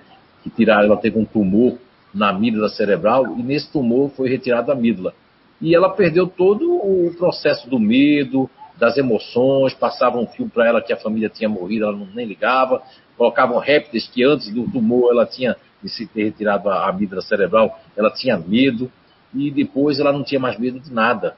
Ou seja, o mecanismo, nós temos os nossos mecanismos, tanto cognitivos como mecanismo do cérebro, que particularmente faz com que, na questão 369, se não estou enganado, fala que nós temos que ter um instrumento é, como se fosse um violino com todas as cordas, né? Um instrumento perfeito para que a gente possa se manifestar, que o espírito possa manifestar. Quando esse instrumento vem imperfeito, são débitos, dívidas e tantas outras coisas que são na nossa programação reencarnatória. Então, Adriano Mendes, existe alguns grupos naturais, existe uma miscigenação comportamental, de diferencial, de espíritos que eu, eu creio que o professor agora acabou de elucidar com essa, essa brincadeira de Chico Xavier, do grande médio, né, do bom médio, de verdade, de que, é, de que os capelinos podem existir apenas alguns atrasados aqui. Mas como óbvio estão em, em, né, estão em evolução, capaz de ter só naquela época, a gente não sabe, porque é, eu gosto muito do final da questão 804 do Livro dos Espíritos, e ali textualmente os Espíritos dizem a Kardec que é necessário que eles venham nos ensinar em vários mundos. É? é? muito interessante isso. Viu? Mas eu acredito que o professor já falou bastante sobre capela aí. Obrigada, Zé. Agora a gente tem mais uma questão do YouTube, do Eduardo Barros. Clóvis, projeto 7, é, SETI, entre parênteses, Busca de Vida Inteligente Fora da Terra, ainda existe na NASA? Quais as suas mais recentes evidências sobre vida inteligente fora da Terra? O projeto 7 ele foi coordenado pelo falecido físico e astrônomo Carl Sagan. E foi liderado, coordenado com apoio da NASA na época. Mas depois da morte dele, o projeto 7 ele foi fenecendo porque eles fizeram um disco, mandaram uma nave não tripulada chamada Voyager. Teve a Voyager 1, Voyager 2 e Voyager 3. A última nave saiu com um disco de metal em ouro, com a gravação dos principais sons e informações do nosso planeta. Uma agulha que estaria tocando esse som para qualquer espécie que um dia capturasse essa aeronave, onde ela caísse, em algum lugar, ela está, ela está viajando no espaço sideral já há muitos anos. Ela saiu daqui, eh, tem mais ou menos uns 30 anos que ela viaja. E eles fizeram? Fizeram um disco blindado que quem abrir pega ele funcionando e ouve o que está lá dentro. Tipo uma agulha de vitrola que o, o disco seria incorrompível. Fizeram com metal de ouro para não ter ferrugem, não ter é, anodizações. Né? Então ali tem o piado de uma baleia, tem o código DNA humano, tem o canto dos principais pássaros, tem a saudação de bem-vindos, estamos aqui, várias frases interessantes. Nós existimos nos 30 maiores idiomas da Terra. Tem informações sobre as nossas eh, mais importantes descobertas, nosso nível evolutivo, o endereço da gente no cosmos. É uma, uma, um trabalho maravilhoso que foi para lá. E no SET tinha antenas parabólicas gigantes de é, mais ou menos similares a um prédio de 30 andares, a altura delas, para capturar, tentar capturar sons do cosmos que tivesse a ver com informações extraterrestres ou transmissões que pudessem chegar. O filme 7, ele foi inspirador de um filme também eh, que foi protagonizado por Hollywood, com uma atriz muito famosa, um filme que fala sobre o espaço-tempo, é, acho que foi Ruth Foster, Ruth Foster. Esse filme é muito interessante, que mostra essa realidade interessante da existência é, da vida fora da Terra. De lá para cá, muita coisa mudou, muita coisa evoluiu, com essa quebra do controle, do acobertamento, já tem acordos interessantes, porque, por exemplo, eh, os países da Ásia é, desistiram de abater UFOs. É, tem países, por exemplo, que ainda tem legislação para derrubar com projéteis, com tiros de aviões.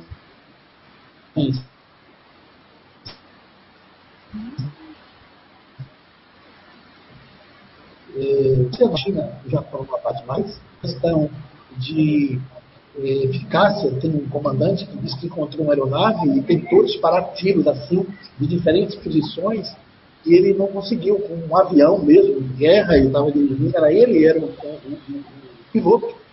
E a nave se desviava da bala, se desviava do projétil, no caso, né? Tinha um campo que não permitia ser atacado. Eu entrevistei um comandante da Força Aérea Brasileira, é, da FAB mesmo, ele está aposentado, comandante Carlos, ele mora no Rio Grande do Norte, pilotando o avião com mais cinco colegas dentro da aeronave, ele foi quatro horas, quatro horas, não é 40 minutos, dirigível assim, com uma nave extraterrestre do lado dele. Era um disco em forma de charuto, ele disse que não sabia nada de UFO na época, ele não sabia nem que tinha disco voador em forma de charuto. E aquela nave ali, paralela, viajando com eles, voando de Manaus até o Nordeste. E eles fizeram mil manobras nesse avião. Essa aeronave seguia, fazia eh, vários movimentos, era impossível com a aeronave terrena, com tecnologia da Terra fazer. Eles fizeram várias observações que eles soltavam uma, uma espécie de lâmpada amarela avermelhada que caía a cada 30 minutos preciso. Essa lâmpada descia em direção da Terra, como se fossem sondas. A aeronave se postava na frente do avião, daqui a pouco estava atrás. Eles sentiram, de uma maneira que não sabe explicar, mas com muita evidência, de que eles, de dentro da aeronave deles, conseguiam ver a tripulação dentro da aeronave de carro. Tanto é que quando eles desceram, quando eles foram lá na base do Rio Grande do Norte, quando eles pousaram na madrugada, a primeira coisa que eles foram foi acordar o comandante-geral da base. E passaram quase quatro horas e meia, cinco, fazendo a narrativa de tudo o que aconteceu. Olha quantos casos incríveis, gente. E se vocês pegarem as 2.780 páginas de relatos da CIA, que foi colocado agora dia 7 de janeiro de 2021 no Google, vocês vão se maravilhar de tanta informação. Se pegarem os, os, os arquivos que foram abertos depois desse acobertamento, dos projetos que estão na Inglaterra, porque muita gente fala daquela base foi dos Estados Unidos, mas aquilo já não existe mais, é, da época do projeto 7. Se tem outros pontos na Inglaterra onde se tem evidências de que tem é, registros de aeronaves básicas. Tem muita tecnologia sendo desenvolvida a partir de aeronaves que foram capturadas, chamam-se de engenharia reversa. Os aviões que estão levantando o voo com um helicóptero sem, sem ter, fazer o movimento ascensional do motor, ele se levanta no solo como fosse um helicóptero sem hélices. Essas tecnologias todas que estão tendo, sendo tiradas são de engenharia reversa utilizando esse estudo de aeronaves que foram capturadas. Tem muita coisa interessante para se ler. Eu digo a vocês que não dá tempo da gente ler, não só essas 2.780 páginas que estou falando, é só da CIA. O material do acobertamento dá mais de um milhão de páginas. Não dá tempo de você ver o que tem lá publicado. É do mundo todo. Resolveram abrir tudo. Tudo sobre UFOs as forças aéreas entregaram todos os seus documentos. Aqui no Brasil levou um tempão, muita gente. Aqui tem o caso Prato, tem caso que levou à morte, suicídio, casos de perseguições. E tem uma história fantástica esse caso Prato. Tem um caso na Colômbia que as forças aéreas americanas, você deu uma lida, americana não, as forças aéreas na Colômbia americana cobertaram. O homem foi capturado com carro e tudo, numa rua da Colômbia, numa área rural o carro dele desapareceu. Esse homem ficou 25 dias sem contato e foi aparecer numa rua dos Estados Unidos. O carro dele teve que vir de navio, porque não tinha como ele levar o carro dirigindo da Colômbia para os Estados Unidos. Ele, ele conta que foi abduzido por uma nave e lá jogaram o carro dele. E ele volta e quando ele chega na Colômbia, a confusão do caso foi tão grande que deram sumiço do carro dele. Olha, gente, são muitas histórias, muitas histórias. e todas elas com relatos de, de ocorrência registrada mesmo, com, com, informações, como foi o caso aquele Feito Santana, e que ficou na mão do acobertamento aí das forças militares. Mas tem muitos projetos se encaminhando. É, hoje tem um, um evento assim de personalidades do mundo científico que abordam sobre isso. Se acredita que tem muita fumaça atrás do fogo. Muita gente exagera e é verdade, mas que a casuística é impressionante, é. É bastante incrível esses relatos. Não são histórias assim isoladas, malucas, são histórias com bastante evidência. E eu creio que de agora para frente, com as tecnologias que nós temos, agora depois da internet, depois do Wi-Fi, depois dessa, dessa quantidade imensa de satélites, porque depois dos satélites os avistamentos aumentaram de uma maneira incrível. Há um relato aqui de um amigo meu que me ligou na madrugada, assombrado, aqui na praia de Baçaí. Ele é um músico, é um homem sério, ele não, não é usuário de drogas, ele já tem mais de 65 anos e estava na varanda de uma casa, num apartamento, na beira da praia, jogando baralho com os amigos, por volta de duas e meia da manhã, viu um barulho imenso no mar, um barulho que não sabe distinguir o volume da, da zoada, acordou muita gente, de repente que a água do oceano subia, descia na frente dos olhos dele a uma distância mais ou menos de uns 3 quilômetros da praia. Saiu uma aeronave de dentro do mar, gigante, acendeu todas as luzes, a água ficava descendo assim como se fosse uma cachoeira, da água que ficou com volume. Depois que aquela água começou a descer com intensidade, a aeronave começou a fazer umas voltas em torno de si mesmo, como se estivesse enxugando, acendeu mais luzes e descreveu uma velocidade no espaço que sumiu um átimo de segundo na frente dos olhos dele. Ficaram todos atônitos, todos assombrados. Ele me ligou para me dizer isso de madrugada.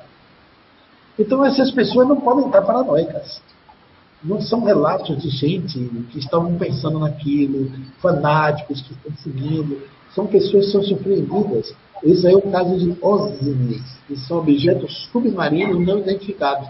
Também tem outro filme originário nessas informações, que foi feito também em Hollywood, chama O Abismo. Um filme fantástico. Quem não assistiu, esses casos todos que estão indo ao cinema são baseados nessas evidências e estudos, além do fogo no céu, o abismo, o outro não consegui lembrar o nome da Elizabeth Foster, mas é Contato, o nome do filme. Contato, o HD rodou e chegou o nome. Esse filme é Contato é espetacular. Mostra essa realidade toda baseada no projeto SEPT, que é a pergunta do Eduardo Barros. Então, hoje as pesquisas estão é, coadjuvadas, tem universidades estudando isso, tem dinheiro sendo investido pelos governos para pesquisa espacial, fora da vida fora da Terra. Há um departamento na NASA, o problema é que a NASA é um órgão político, e os cientistas que querem fazer essas pesquisas externas estão frustrados. E Steve Spielberg fundou com Sagan, na época, a Sociedade Planetária, e ele doa todos os direitos autorais de um dos filmes de Indiana Jones, ele chegou a dar 100 milhões de dólares. Tem mais de 100 empresas que se associaram para pagar pesquisa de cientistas para pesquisar a vida fora da Terra. E há um questionamento, tem gente que até está questionando por que, que o mundo tem que gastar dinheiro para isso. O problema é que vai ter uma época que a vida vai deixar de existir aqui no planeta. E nós vamos ter que ser chamados a ir para outro lugar. Talvez não seja agora, na nossa geração, mas nas futuras gerações, daqui a 200, 300 gerações. Então não é errado a mente humana pensar no futuro da própria humanidade. Os homens mais altruístas, mais inteligentes, pensaram no futuro da humanidade, na perpetuação da espécie humana. Porque pode acontecer fenômenos que a gente possa vir a ser extinto. E nós somos uma comunidade pequena do planeta. O primeiro homem, gente, surgiu aqui há 200 mil anos atrás. E era um pequenininho em povoamento, em quantidade. Hoje que nós estamos espalhados pelo planeta todo. Mas eh, houve época que nós não éramos essa população dominante. Nós éramos uma minoria. Morria facilmente. A faixa etária da vida humana na Terra chegou a ter 20 anos, na Idade Média, 27. Uma pessoa chegar na minha idade, na idade de Araújo, era difícil. É. Era difícil branquear cabelo. Você morria porque quebrava o braço. E depois nós tivemos muitos fenômenos eh, de guerras né, que matou muita gente. Foram 15 mil guerras ao longo do, dos séculos nós fizemos, nós perpetramos. E pandemias, tivemos 10 grandes pandemias no mundo, todas maiores que essa Covid, que não matou 2 milhões ainda, só a febre, a gripe espanhola matou 100 milhões, 50 milhões foi o que disseram na época. Mas as estatísticas vieram depois e descobriram que morreram próximo de 100 milhões de pessoas na gripe espanhola de 18, do século passado, né? E a população era menor, né, professor? Nunca uma população da Terra era um bilhão de habitantes, hoje nós somos sete. A nossa sorte é que essa Covid chegou e pegou a humanidade globalizada. Mas eu quero falar uma coisa sobre isso, Zé.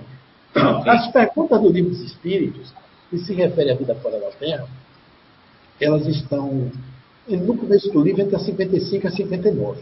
É. Então você vai ter cinco perguntas. Mas quando Allan Kardec retoma o assunto, nas questões 172 a 189. Na 172, os Espíritos dizem, revelam a ele, que a existência corporal na Terra é uma das mais grosseiras e das mais distantes da perfeição. Sim. Imagine a gente achando aqui o Bambambam, bam, bam, né? Mas deve ter mundos. Há relatos, por exemplo, que aquela forma que os ETs vêm aqui, que é uma coisa importante que as pessoas saibam, já foram classificados. E isso está no mundo da ufologia científica, mais de 50 tipos de extraterrestres avistados, descritos e desenhados. Tem um que é unânime, ele está em todos os países, se chama Grey. É aqueles baixinhos, de 1,10m mais ou menos, que tem aqueles dois olhos separados, a cabeça grande, pescoço fino, né? e a perna pequena. Ele é, ele é baixinho. Esse é o grey, de vaginha, é? Não, né? É, o de vaginha não é bem um grey, é outro tipo. É ele é uma, outra, outra espécie variável. Tem até esses grandes, gigantes, Sim. tem tudo, parece seres humanos, com a aparência da gente, e tem os pequenininhos. Sim. Porque já se descobriu que esses pequenininhos não são seres com alma. São robóticos, são robôs biológicos. Olha são só. criados. São seres criados. Esse que caiu em Feira de Santana era do tipo do, do Grey. Então tem muitos Greys que são reproduzidos nos laboratórios deles. Não são seres com alma, não são espíritos encarnados. São batedores, né? Que vêm para. Eles vêm naquelas naves pequenas, porque essas naves menores saem de naves gigantes.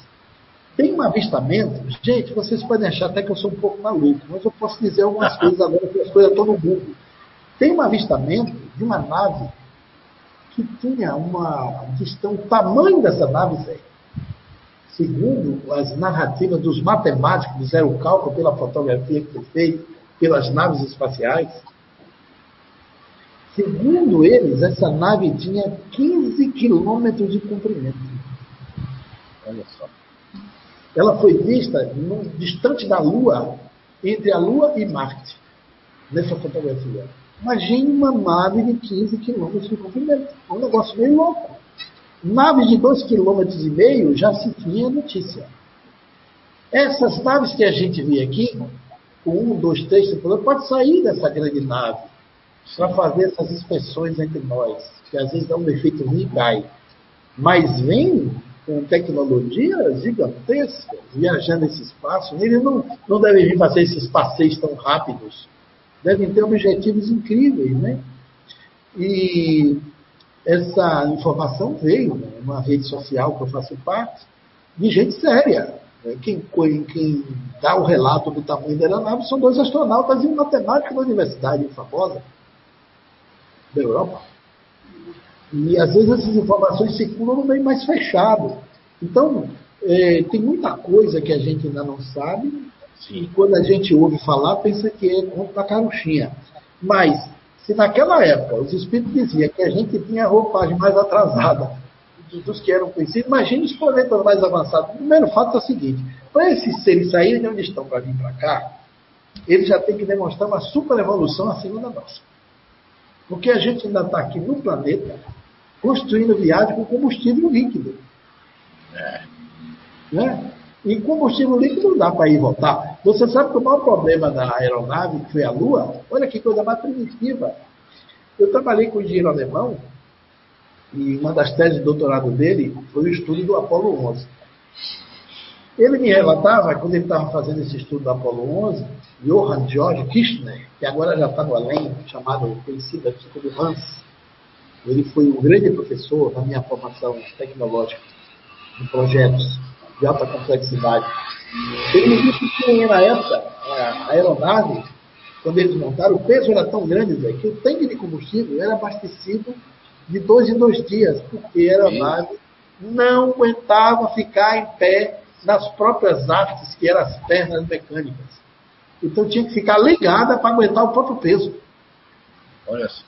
Então tinha um abastecimento contínuo da aeronave parada sendo construída para terminar. Então a gente ainda está na fase do combustível líquido. Esses seres não vêm para cá com nenhuma forma de combustível conhecido. Ou eles vêm por um espaço interdimensional, que seriam túneis interdimensionais, uma viagem que ele saía fora do tempo do espaço, sai da dimensão espaço-tempo e retorna. Por isso que às vezes as aeronaves ficam invisíveis aos olhos de quem avista, elas aparecem, desaparecem, talvez eles tivessem essa condição. Se fala também uma hipótese que ele se nutre, o combustível dele é por força gravitacional, que está no orbe, a estrutura do Sol, da Terra, sim, sim. essa energia, essa, a, a, a, gravitação é uma lei da natureza, é universal, né? E essa gravitação universal pode funcionar como um tremendo combustível para essa, essas naves, mas coisas que a gente nem imagina que sequer existam. Agora que nós chegamos no Wi-Fi. É, no 5G, né? Wi-Fi tudo mais. No 5G, que ainda é primário, tem que botar anteninha de cantinho para outra, encher a cidade é. de antena 5G, para ter 5G, 5G, 5G de acho que 200, 200 metros, tem que ter uma antena, 250. Imagina, a gente está ainda no primitivismo da tecnologia. A gente já pega um telefone, um telefone desse, que é um telefone inteligente, e a última função dele, mais importante, é o telefone.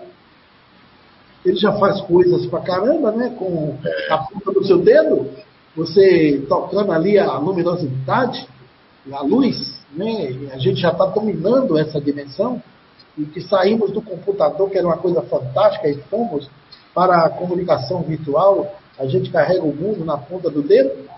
E imagina num além, num mundo avançado, um planeta que a gente já conquistou outros domínios, né? que a gente já está em outra, outras estruturas refinadas de tecnologia, essas naves que vêm devem vir com um propósito é, de comunicação interestelar, de manutenção o, dos povos do mundo. Talvez eles até nos ajudem, a gente nunca soube dessa ajuda que era contínua. Enfim, é, de fato, existe muita evidência nós não podemos ficar cego a isso. Sim. Não acreditamos que Deus ia fazer só o homem para povoar a terra. Você tem um universo. Pense aí, Zé. Imagine. Vamos fazer umas contas aqui para a gente entender uma lógica muito simples. A nossa galáxia é constituída de 200 a 250 bilhões de estrelas. Eu estou sendo aqui um narrador do mínimo, porque existem astrônomos que falam em 400 bilhões. Já estão aumentando a conta da galáxia, da Via Láctea. Então a nossa galáxia, onde tem o Sol, ela mede 100 mil anos-luz de comprimento. A nossa galáxia tem 100 mil anos-luz. As pessoas, mas que medida é essa? Os cientistas tiveram que fazer essas medidas. Porque quilômetro não dá para medir o espaço cósmico. Praça, alqueire, tarefa, é para coisa da Terra. Então vamos pensar aqui, gente, um pouquinho, raciocinar logicamente nessa coisa infinita que é o espaço cósmico. Um ano-luz é a velocidade da luz durante um ano. Como é que os cientistas fizeram esse ano? A luz viaja a 300 mil quilômetros por segundo. 300 mil quilômetros por segundo. Eu vou precisar repetir para o nosso cérebro relacionar e compreender. Porque é tudo tão longe que o cérebro não raciocina, a gente não faz analogia da compreensão. O que é 300 mil quilômetros por segundo? Vamos pensar? A Terra tem uma circunferência de 40 mil quilômetros. Se você sair de Blumenau, der a volta ao mundo, passar no Japão, rodear, rodar e voltar para Blumenau, deu 40 mil quilômetros. Se eu sair de Feira de Santana, rodar o mundo todo, for lá na China, rodar o planeta, vier de novo para Feira de Santana, 40 mil quilômetros. Se eu pegar a linha do Equador, circular o orbe todinho, de ponta a ponta, voltar para o mesmo lugar que eu saí, 40 mil quilômetros. A luz faz 300 mil por segundo. Não é por minuto, é por segundo. Isso significa dizer que a luz faz quatro voltas na Terra, ou desculpe, sete voltas na Terra, que dá 280 mil quilômetros, e ainda sobra um saldo para descansar da viagem né, de 20 mil quilômetros, que é a metade do percurso percorrido. Sete voltas em um segundo. Para raciocinar o que é isso, quando eu li esses números, eu era muito jovem, eu fiz uma conta, saindo de Feira de Santana para São Paulo, tem 2 mil quilômetros. Se eu for viajar na velocidade da luz, eu só precisei fazer uma fração ordinária, que a gente aprendeu na sétima série, que era ordinária mesmo essas contas na época. Principalmente para quem não gostava. Se você pegar 200 mil e fizer uma fração ordinária, 300 mil por 2 mil quilômetros, você vai achar 1,5 milésimo de segundo. Ora, de carro, se eu sair de feira para São Paulo, eu gasto 38 horas. Se eu for de avião, 2 horas e 15. Avião a mil quilômetros por hora, média. Se eu for na luz, eu gasto 1,5 milésimo de segundo, Zé Araújo. O que é isso? Se eu pegar aquele despertador do relógio que fica na cozinha, que faz assim, tchum, tchum, o ponteiro do segundo não dá aquela passadinha, se eu dividir aquele segundo em 10 tempos, eu tenho décimo. Se eu dividir aquele segundo em 100, eu tenho centésimo. Se eu dividir em 1.500 tempos, eu tenho 1,5 milésimo de segundo. Você só precisa de 1,5 desse tempinho entre um segundo e outro, que é um milésimo de segundo, 1,5, para sentar aqui na velocidade da luz, na velocidade da luz e dizer, vou a São Paulo. Antes de você pronunciar a letra V, você já chegou em São Paulo na velocidade da luz. É. Viu essa analogia? Um ano-luz é simples. Você multiplica 300 mil por segundo, bota 60, você acha a velocidade da luz em um minuto. Que um minuto tem 60 segundos. Depois você multiplica com mais 60, você tem uma hora. Multiplica por 24, você tem um dia-luz. Multiplica por 365, mais a fração, você tem um ano. Eu fiz essa conta. Dá 9 trilhões 800 bilhões e 600 milhões de quilômetros aproximadamente.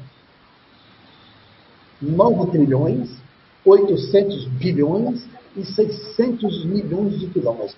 É um ano-luz. A estrela mais perto do Sol, mais perto da Terra, chama-se Alfa de Centauro, ou estrela de Riga. Entre o Sol e a próxima estrela visível, tem 3,5 anos-luz de distância. Se um ano tem 9 trilhões e 800 bilhões e 600 bilhões, 3,5 dá mais de 30 trilhões de quilômetros.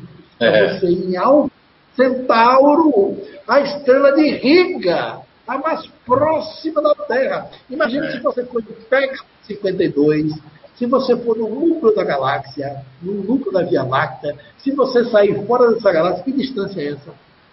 Nosso cérebro não alcança.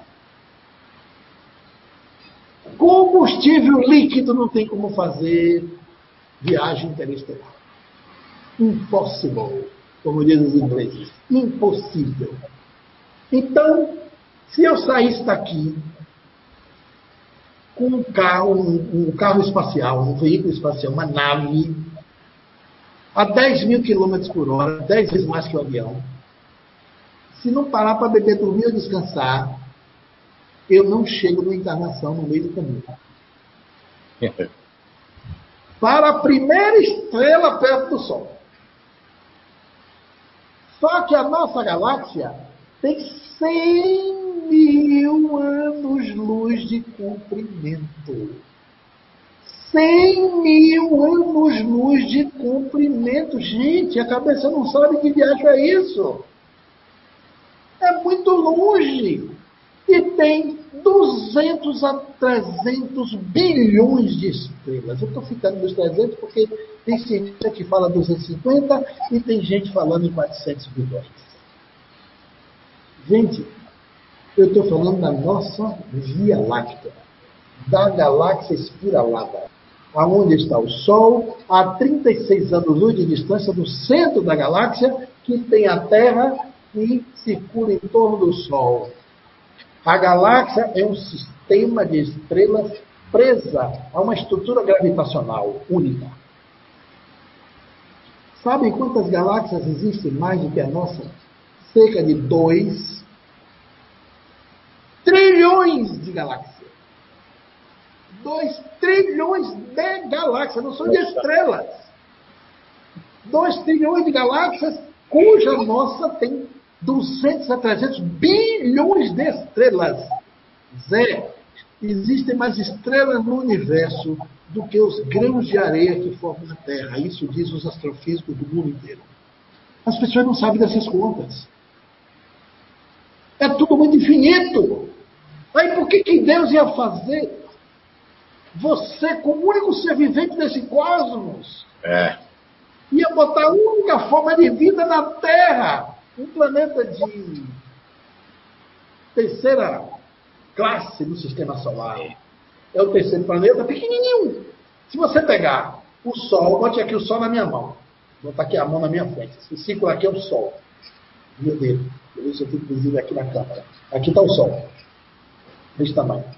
Se eu pegar os nove planetas e alinhar aqui na minha frente, eu boto uma bola, vou botar uma bola de futebol. Botei uma bola de futebol. Qual é o tamanho da bola de futebol em sua cabeça? Uma bola oficial, aqui é assim. Essa bola é Júpiter. Sabe de que tamanho é a Terra de Júpiter?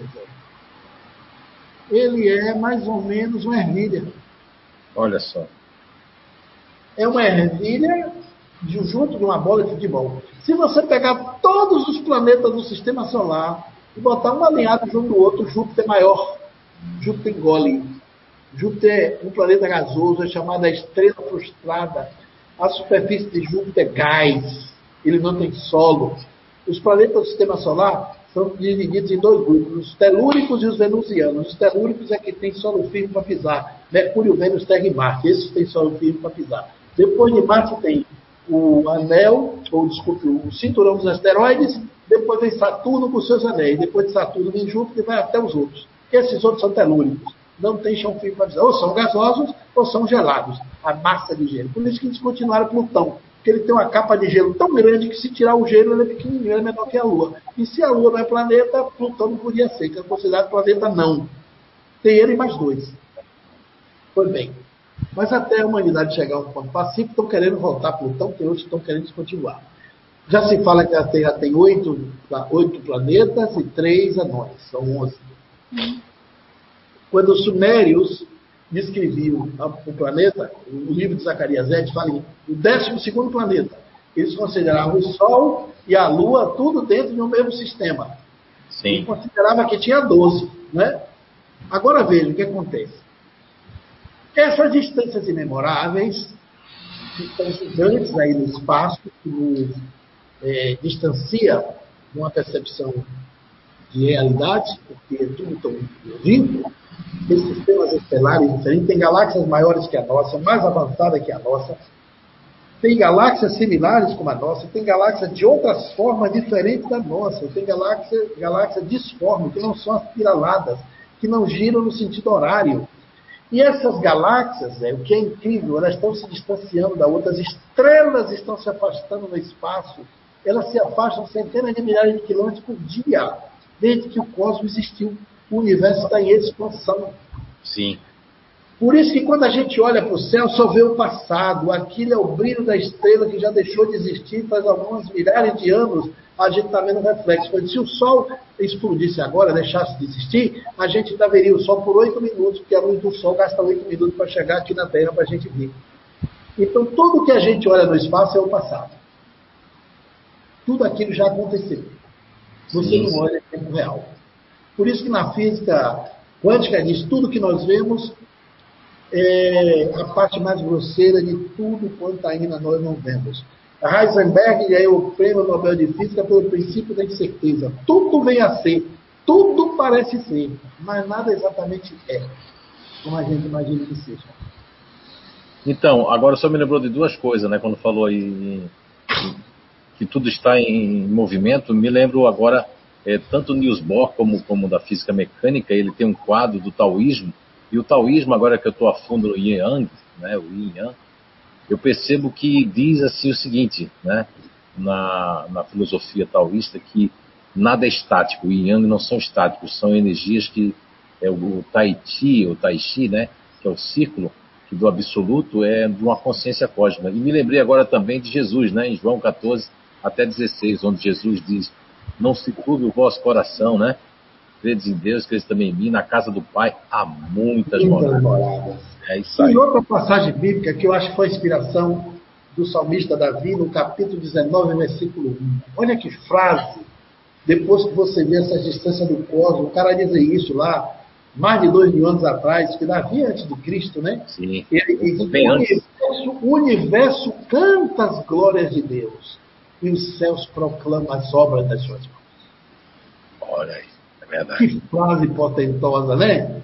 Muitos milênios atrás, o universo as glórias de Deus e os céus proclamam as obras de suas mãos. Quando não tinha noção, você achava que a Terra era redonda, quadrada. E hoje, com essa visão que você tem da da cosmologia, você descobre que será muito mais do que se imaginava. O próprio Davi, mas disse isso, deve ter sido uma inspiração ao mundo astral. Ele percebeu aquilo como médico, como profeta que ele era. O Urbano escreveu o Salmo. Mas nós temos que entender que nós estamos agora começando a falar desse assunto. Porque 50 anos de ufologia no mundo não é nada. É. É Isso é um conhecimento absolutamente novo para um cosmos que tem, se acredita que a idade do cosmos é 13,8 bilhões de anos. Olha aí, temos muito que caminhar ainda, né? Muito que avançar. A Terra tem 4, 5 bi. A galáxia se acredita que a gente tem 2 bilhões só de diferença da idade do cosmos. Nós somos, entramos na poeira cósmica com a nossa Via Láctea 2 bilhões abaixo. Então nós somos um universo de antigos astros para uma nova humanidade. E a nossa humanidade tem 200 mil anos. O que é 200 mil anos para 13,8 bilhões de anos? Tem muitas humanidades mais velhas que a nossa. Olha, olha a jogada, a informação que veio para o mundo disso. Os espíritos classificaram os mundos, os diferentes níveis. Mundos de regeneração, mundos de provas, mundos de evolução mais pura, é, mundos de seres mais é, avançados fora da dimensão das paixões humanas. Deve ter mundo aí que o espírito reencarna no perispírito. Já não reencarna nem em corpo físico. Só Exatamente. naquele código universal que forma o seu corpo astral, né? Sim, que Heráclito chama de universo profundo, que tem dimensão da matéria, e a gente não vê e a vida está lá. Deve ser uma vida invisível, né? Então, isso sim. que a gente vê, a dimensão na Terra, ainda é muito apequenada. Ô, professor, Deve ter muita coisa. Aproveitando que você falou agora. a gente não sabe do universo, diga. Sim. Aproveitando que você falou agora, eu, eu, faz uns dois domingos, três, que o Luiz Felipe, né, é, tá, o livro é, Cidades Espirituais, ele está fazendo a segunda, o segundo volume, e me parece que ele vai visitar alguns planos que não existe o corpo físico, né? Não sei o que, que ele vai trazer, porque ao, ao, acabar de psicografar, eles tomam uma psicografia para ver se ele vai voltar no mesmo ponto, né? Na, no questão, nessa questão da psicografia. E foi interessante o que o senhor falou agora, porque parece, e a Anícia comentou, de que tem alguma coisa a ver com, com, acho que outros planos, ele vai estar falando de outras esferas, outros mundos aí, que são um tanto um pouco mais adiantados que a Terra, né? Já com outras propostas. Espero que ele traga aí algumas, algumas notícias aí para nós aí, né? Vamos ver. É, quem vamos sabe, né? Quem sabe, e você ainda tem na Terra, né, Zé, a vida espiritual, porque se você raciocinar que a Terra tem diferentes níveis, um grupo de espíritos da vida mais densa estão aqui nos corpos, pisando no chão do planeta. Um pouco Sim. acima de nós, misturados com nós, estão desencarnados, apegados ao mundo material. Sim. Tem ainda aquela turma do umbral, que é uma região que está perto da crosta. Nosso lar é uma colônia espiritual que tem a tarefa de tirar os espíritos dessa reunião da, dessa região da crosta Sim. e levar para o tratamento para dali ir para as cidades espirituais. Aí tem as cidades espirituais está acima de nosso lar. Acima das cidades espirituais estão os níveis mais elevados de espíritos. Aqui está é. esses milhões de almas nessas diferentes áreas de, de comunicação. E como você bem falou, essa comunicação entre nós, os extraterrestres, também se dá, às vezes, com contatos fora do corpo. Há um caso é, registrado nos Estados Unidos, com todas as evidências, a mulher vê os seres entrar na casa dela, eles em tudo em mundo astral, a aeronave ela vê como se estivesse tendo uma visão é, mediúnica né, dos seres, seres cinzas, eles copulam com essa mulher, fazem uma, uma copula, forma de dizer, né? eles fazem uma inseminação artificial dela, ela engravida, vai para o ginecologista, a barriga cresce, ela está grávida, ela faz o, ultrassom, vê o bebê, acompanha tudo, faltando três dias para o parto, os seres voltam, faz o parto na casa dela e leva o bebê. Olha, meu Deus. Ela liga médico, ela liga para o médico assombrada, o médico chega na casa dela e ela está sem o bebê no ventre. Meu Deus do céu. Olha que história Olha, incrível, não parece loucura? É, é. Ah, não, foi pensando a Ciese, não, o ultrassom mostrava um menino. Cinco anos depois, a nave volta e traz o bebê e mostra ela. A cor da criança, tinha os olhos verdes, tinha a cor do cabelo, nada com eles. Para habitar outros mundos, né? Para habitar outros mundos. Para habitar outros mundos. Para habitar outros mundos. Mas foi uma visita espiritual que produziu isso. Sim. Não foi uma nave física eles vieram numa dimensão astral. Sim. Há relatos assim, muitos, de seres que são é, comunicantes dessa dimensão mais transcendente, né? Então a gente tem tanta coisa que a gente não sabe, é, tem tanta coisa que a gente não conhece.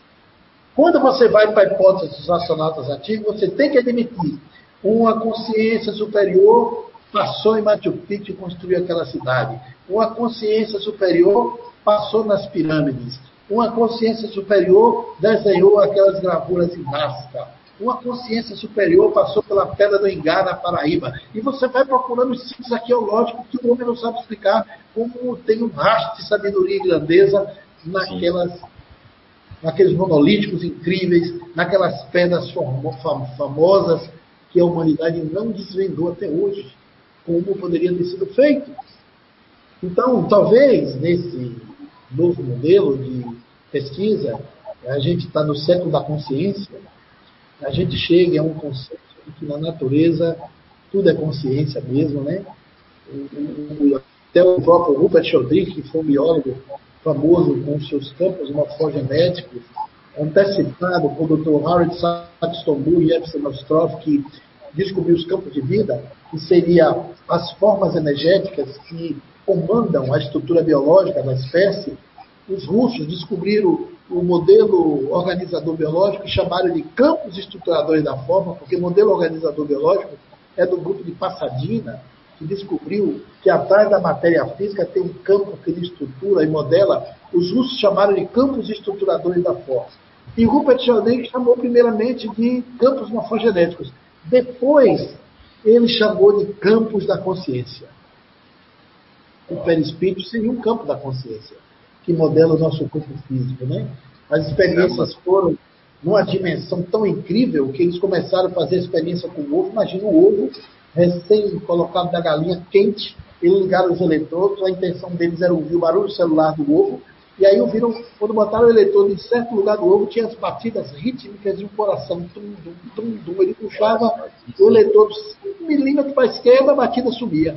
5 milímetros para cima, para baixo, para direito, não tinha nada. Mas quando botava naquele lugar, tinha uma batida. Eles marcaram com uma caneta azul, uma tinta azul. Com o passar das semanas, o coração do pinto começou a se formar no lugar daquelas batidas, era útil. Significando que tinha um campo que desenhava a forma do pintainho antes do pintainho existir. Sim. É a matéria, Aí eles né? um campo de vida. Olha que coisa incrível. Isso avançou tanto que foi feita até pesquisa com a salamandra em estado embrionário, transplantaram a pata da salamandra e botaram no lugar da cauda. Tiraram a cauda, transplantaram e botaram no lugar da, da pata. A pata começou a afinar e virar cauda, e a cauda se encolheu e virou pata. Ou seja, ali tinha uma forma que determinava a forma. Como a cauda do girino, né? Exato. O lugar que tinha que ser pata era pata e não calda, e o lugar que tinha que ser calda era calda e não pata. Por isso que talvez a lagartixa regenere o rabo dela, porque ela tem um campo que modela. Sim, que modela. Nós temos esse campo mais complexo, que é o nosso perispírito. Que a gente pega o óvulo da mãe, mistura ali com o, o, o espermatozoide do pai, o campo vem, toma conta daquilo e forma essa, essa estrutura que somos nós, com 100 trilhões de células, Sim. com o esqueleto, com 200 e tantos ossos, com todas as nossas estruturas bioquímicas, com a estrutura visual que é fantástica, com a audição, com o centro da fala. Somos esse complexo. Mas a gente nos olha, a gente só vê essa massa. É. Mas o campo que está aqui atrás, porque a biologia diz que não é o órgão que faz a função, a função que faz o órgão, mas a biologia não sabe dizer quem faz a função. Nós não estamos no mundo da função ainda. A gente está vendo o homem a partir da matéria, desvendando os primeiros passos de quem somos nós. Talvez dentro de nós tenha uma coisa tão invisível, tão extraordinária, tão poderosa que a gente não sabe que existe, que é o que é mesmo que somos como espíritos. E há mundos onde essa parte material já até deixou de existir, essa parte mais densa, mais grosseira, onde os espíritos já sabem muito mais do que nós supomos sobre a nossa natureza essencial. Talvez esses seres que nos visitam estejam muito além daquela capacidade de pensamento nossa de achar que tem que entrar num avião, numa aeronave, ir para Marte agora, a população sim, sim. com combustível.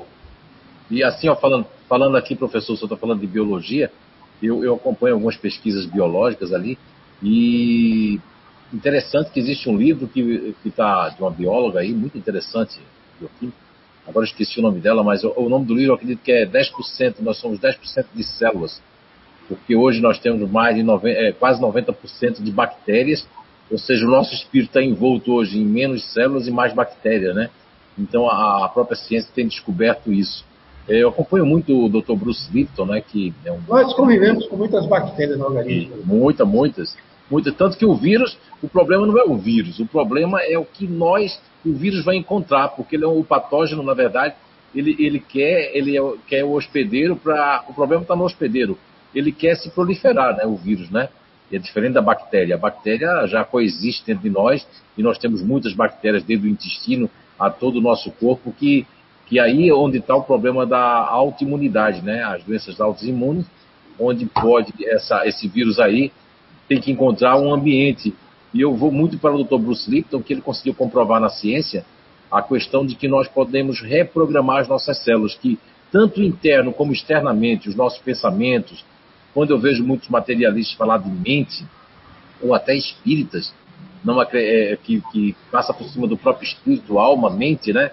Que é a questão do, de algo que nos faz pensar. Eu, particularmente, não creio, e vou morrer, vou desencarnar sem acreditar, que uma, uma pílula, um remédio, ele converse com o nosso estado emocional, nosso estado psíquico nosso estado espiritual. A, a, acredito sim que medicamentos, como eu mesmo estou tomando para tratamento de infecção, vamos por uma infecção em determinados, é, vamos por patógenos dentro do corpo, é, uma desbiose, isso sim, esses medicamentos eles vão trabalhar com a parte química, com o nosso sistema nervoso central, com todo o nosso sistema instintivo, isso eu acredito. Agora, que um comprimido ele vai falar com os nossos sentimentos, com o nosso orgulho, com o nosso egoísmo, com as perdas materiais, com as perdas sentimentais, com o orgulho em si de não querer perder nada, de não ver é, vida depois da vida, de não ver as oportunidades que já tivemos e vamos ter. Quando você olha só para uma vida só, e mesmo os espíritas agora que estamos escutando, ou aqueles que, que têm essa afeição para o espiritismo, têm que entender que todo esse assunto de hoje faz, é, que o professor trouxe aí com muita maestria, faz nos esclarecer e, e pensarmos de que esse orgulho que domina muito ainda o planeta Terra, que está lá na questão 785, quando Allan Kardec pergunta do progresso do nosso planeta, qual é um dos obstáculos, e, ele, e a espiritualidade fala que o obstáculo é o, o, o orgulho e o egoísmo. Mas eu penso que dentro dessa proposta que o professor trouxe hoje, dessa proposta de, de estarmos aqui, não é só para perguntas e respostas, mas um tema que hoje nós trouxemos como se fosse um seminário, né? Então, de outras vezes, a gente fica aqui respondendo todas as perguntas. Então, eu gostaria de deixar isso bem claro que hoje a gente tem que aproveitar essas inspirações né? e todo esse conhecimento que o professor Clóvis Nunes nos traz. Eu fiquei assim, Olha, fiquei muito contente porque é isso. Um assunto vai trazendo o outro, vai trazendo a lembrança, vai trazendo a memória. Então agora eu queria passar aí para as lanas, né? As gêmeas que são trigêmeas, né? Elas mesmas são a prova cabal. Tanto a Gabriele como a própria é, a própria Letícia Lana, como a Carol que está lá é, em Goiás, Goiânia, Goiás, são trigêmeas, nasceram praticamente com os astros apontados quase por igual, né? Não nasceram no mesmo instante, mas quase no mesmo instante. Mesmo assim, elas, mesmo pertencendo a uma cadeia que dizem de signo, né? E o de vocês é touro, é? É touro o signo de vocês? Touro, né? Elas são completamente diferentes. A Gabriela tem um comportamento que eu não me de fazedor, antes de conhecê-la. A, a, Letícia tem um comportamento futurista, vive, né? Tá aqui agora, tá prestando atenção, Letícia? Agora tá, né? Tá presente. E a Carol, que tá lá, tem um outro comportamento que é otimista. Elas são a minha prova. Quando eu fui a Portugal, no seminário que eu já fui, esses, seminários que eu vou, eu uso as três como exemplo. Então, não, não vai é, é, a, a, questão biológica de hereditariedade, que é uma lei é, dos fenótipos, né, das parecências dos pais, é, dos, do, e outras coisas mais, não vai trazer o fenótipo da personalidade do espírito, porque o espírito, assim como o professor explicou, o espírito ele, ele traz, eu gosto muito dessa questão 367 do livro dos Espíritos, que, que nos traz que nós trazemos também já uma bagagem no espírito além de nós nos encontrarmos aqui na Terra, trazemos essa bagagem que vai nos influenciar aqui, seja com o homem velho é, a nível de, de, de, de, mais imperfeições, seja com o homem velho já de coisas que nós conseguimos é, evoluir, seja na Terra, aqui na Terra, seja em outros orbes que nós embora, viemos. Zé, embora elas, os três espíritos, mergulharam na mesma estrutura somática, física, no mesmo órgão fecundado, para nascerem trigêmeas, os psiquismos são diferentes. Exatamente, professor. Exatamente. São individualidades diferentes. O momento digitais diferentes. O, o, momento evolutivo de uma não é nada igual do outro, só vieram juntos no mesmo útero instantaneamente numa encarnação coletiva de três. Exatamente. Mas, então, o, o fenótipo se justifica, mas o genótipo não tem similaridade. O genótipo é do espírito. Perfeito. O comportamento é outro porque são almas diferentes. Não existe Exatamente. o clone da alma, existe é. o clone dos corpos. Elas é a prova do clone. Deus é quem fez clone primeiro do que o homem. É. Quando fez de gêmeos, de gêmeos, né? E tem o caso da mulher recorde no mundo, é. fez oito, oito, oito gêmeos. Imagina é, isso aí é fantástico. Uma né? gravidez só de oito filhos. Coitada, né? É o recorde mundial. É. Então, oito almas diferentes. É. Então, o momento evolutivo seu é diferente do seu irmão, do seu vizinho, do seu pai, do seu gêmeo. Sim. Somos almas diferentes, que tivemos passado diferentes, por uma razão que a gente possa desconhecer, as três se reuniram para nascerem no mesmo momento. Mas a estrutura evolutiva, a historiografia espiritual de cada um tem reencarnações em outros lugares, talvez bem distantes, se aproximaram, que as almas se reúnem para propósitos evolutivos. E quando se reúnem, às vezes elas se desencontram. Os encontros motivam desencontros por, falta, por, por falta de eh, comprometimentos, comprometimentos afetivos. E às vezes tem as lesões afetivas. Né? Aí os encontros geram desencontros. E dos desencontros, novos reencontros. Então, é, os encontros que são motivados por desencontros e desencontros que são motivados por encontros. Gostei, então, muito bem. A consegue, né? vai seguindo sua história. Mas é, tem algumas coisas que o genótipo mostra. O fenótipo mostra, mas o genótipo não pode ser físico, não copia-se. Completamente. Os cientistas praticaram muito gêmeos ultimamente, deu um assunto que interessa muito para a psicologia dos anos 90, até o ano 2012, 2015. Estava tendo congresso de gêmeos no mundo inteiro. Uhum. Você assistir tinha que ser gêmeo. Os palestrantes gêmeos, os, os, os cientistas gêmeos. E você tinha que. O, a inscrição exigia regras. Os gêmeos tinham que ir com a mesma roupa. É, era para poder se modificar dentro do Congresso. Mas aqui, confundir, né? E, e, tem pesquisas de gêmeos que foram separados, não se viram a vida inteira. Os cientistas reaproximaram e descobriram que os comportamentos, a cor, o, o jeito, a aptidão da música tinham semelhança, mas no comportamento, na aptidão mesmo, na personalidade, completamente distintos. É isso aí, professor. Tá vendo aí? Um assunto puxa o outro. Vamos lá, meninas.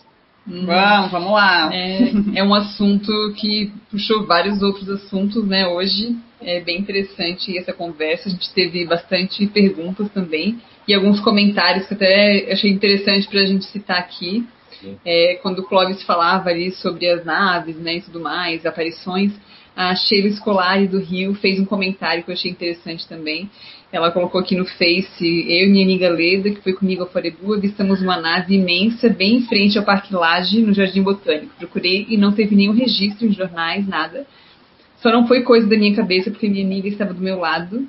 Lindo, assustador, avistamento de segundos. Foi por volta de 1995, ela comentou, é, antes do nascimento do filho dela, mas nada registrado em jornais ou comentários. E ela só tem certeza porque ela não viu isso sozinha. Tem provas que a amiga dela também avistou é, com ela. Então é bem um comentário bem interessante, né? Sobre aparições aí de naves espaciais, relatos, né? E como a gente já passou um pouquinho do tempo, é, eu quero ver com vocês dois se a gente pode continuar esse tema na próxima próximo seminário, né, no mês que vem. Ou por mim pode, porque eu fiquei com tanta coisa aqui para dizer no início. boa, boa, boa, boa, boa. E a gente até salvou aqui as perguntas do YouTube, que Sim. são várias perguntas, são muitas Aí ainda, tem muitas, né? Muitas. Você já passou duas horas e 18? Já passou duas horas e 18, eu nem senti nada. Já passou. É. E assim, dá até dó de não ler, porque são perguntas muito boas, sabe? E o tema também, né, vai se. Abrange, né? É, a gente pode começar o outro, o outro seminário com essas perguntas, que vai estar bem mergulhada no tema. É, não, enquanto a gente assistia aqui, a gente foi, combinei aqui com a Anice e com o Eduardo já, já, eles já separaram as perguntas lá para a gente começar por essas perguntas que ficaram de hoje. São várias perguntas e muito boas, né? Então a gente vai continuar, vai continuar com esse tema, então, já que vocês concordaram, né? Sim, sim. E a próxima data é dia 4 de abril. 4 ok? De abril. 4 de abril, domingo. Olha, depois da sexta-feira santa. É domingo depois da sexta-feira católica. Ah, é Páscoa, né? Ah, eu, quero, eu, quero, agradecer aí o Eduardo e a Pâmela, que eu esqueci de agradecer no início, que estão ali, né? É, que estão ali na, na, nos bastidores, né? A Letícia e a Gabi também. E agradecer ao professor mais uma vez por doar o seu tempo aí para nós estarmos conversando. E agradecer a todos que tiveram aí a paciência de aprender e estão com vontade de aprender, né? E aqueles que fizeram suas perguntas, nós vamos aí, como já falaram aí, né, as meninas com, com, fizeram uma boa, junto aí com a Alice, o pessoal fizeram uma boa, uma boa escolha. Continuar com o tema ali, porque eu tenho certeza que o professor Cláudio Nunes tem muito a falar sobre o assunto, né? E aí a gente. Olha, eu, eu juro a vocês que eu falei 20% do que eu tinha pensado. Ah, que bom. A gente imagina. Eu vou trazer, eu vou trazer na próxima fala o, o nome de cientistas, números interessantes, outros casos, casuísticas de setores da ciência que está investigando os fenômenos UFOs, é, outros e isso que eu falei foi um panorama geral, assim, bem primário. Na próxima reunião nossa eu vou falar mais especificamente do assunto, com mais casos interessantes. Posso ilustrar, posso trazer, inclusive esse caso de Feira de Santana, que pouca gente sabe, viu? Pouca gente sabe que essa nave caiu aqui. Eu posso trazer ilustrações, fotos do lugar, vou falar uns slides para a gente fazer uma coisa mais ilustrativa. Vamos falar um pouco mais sobre as investidas nessa área científica, quais são os pontos de eh, convergência no mundo que estão atuando com pesquisa de UFOs, e como é que se dá esse relacionamento entre a ciência oficial, os cientistas estão pesquisando isso, os, uh, o controle dos espaços aéreos, esses documentos que estão no YouTube eu só citei, mas é bom fazer um panorama sobre a importância disso, né? E tem casos assim bastante incríveis envolvendo personalidades. Esses casos que a Sheila Scolari revelou, eles são inúmeros. Você vai ter pessoas assim, ó, o Daniel Azulay que viu lá, aquele é, artista que desencarnou agora recente de Covid. É, personalidades bastante famosas narram que viram nave. Um amigo meu que é presidente da Câmara de Vereadores, lá na cidade do interior de Pernambuco, da região metropolitana, viu com o pai, no fundo da casa dele, uma nave gigante. São pessoas próximas de nós. Tem gente que tem vergonha de falar, tem gente que tem receio. Agora, eu, eu, queria dizer uma coisa, Zé, antes de encerrar. Muitos desses veículos que as pessoas veem, pensando que é disco voador, pode ser veículo do mundo espiritual. Que se materializa na nossa atmosfera e desaparece. Por exemplo, se a gente lê o nosso lar, todo mundo lembra aí do Aeróbus, daquele, daquele ônibus que era tubular e viajava a 400 km por hora. Né? O trem bala na Terra é 250 por hora. O Aeróbus era 400 por hora.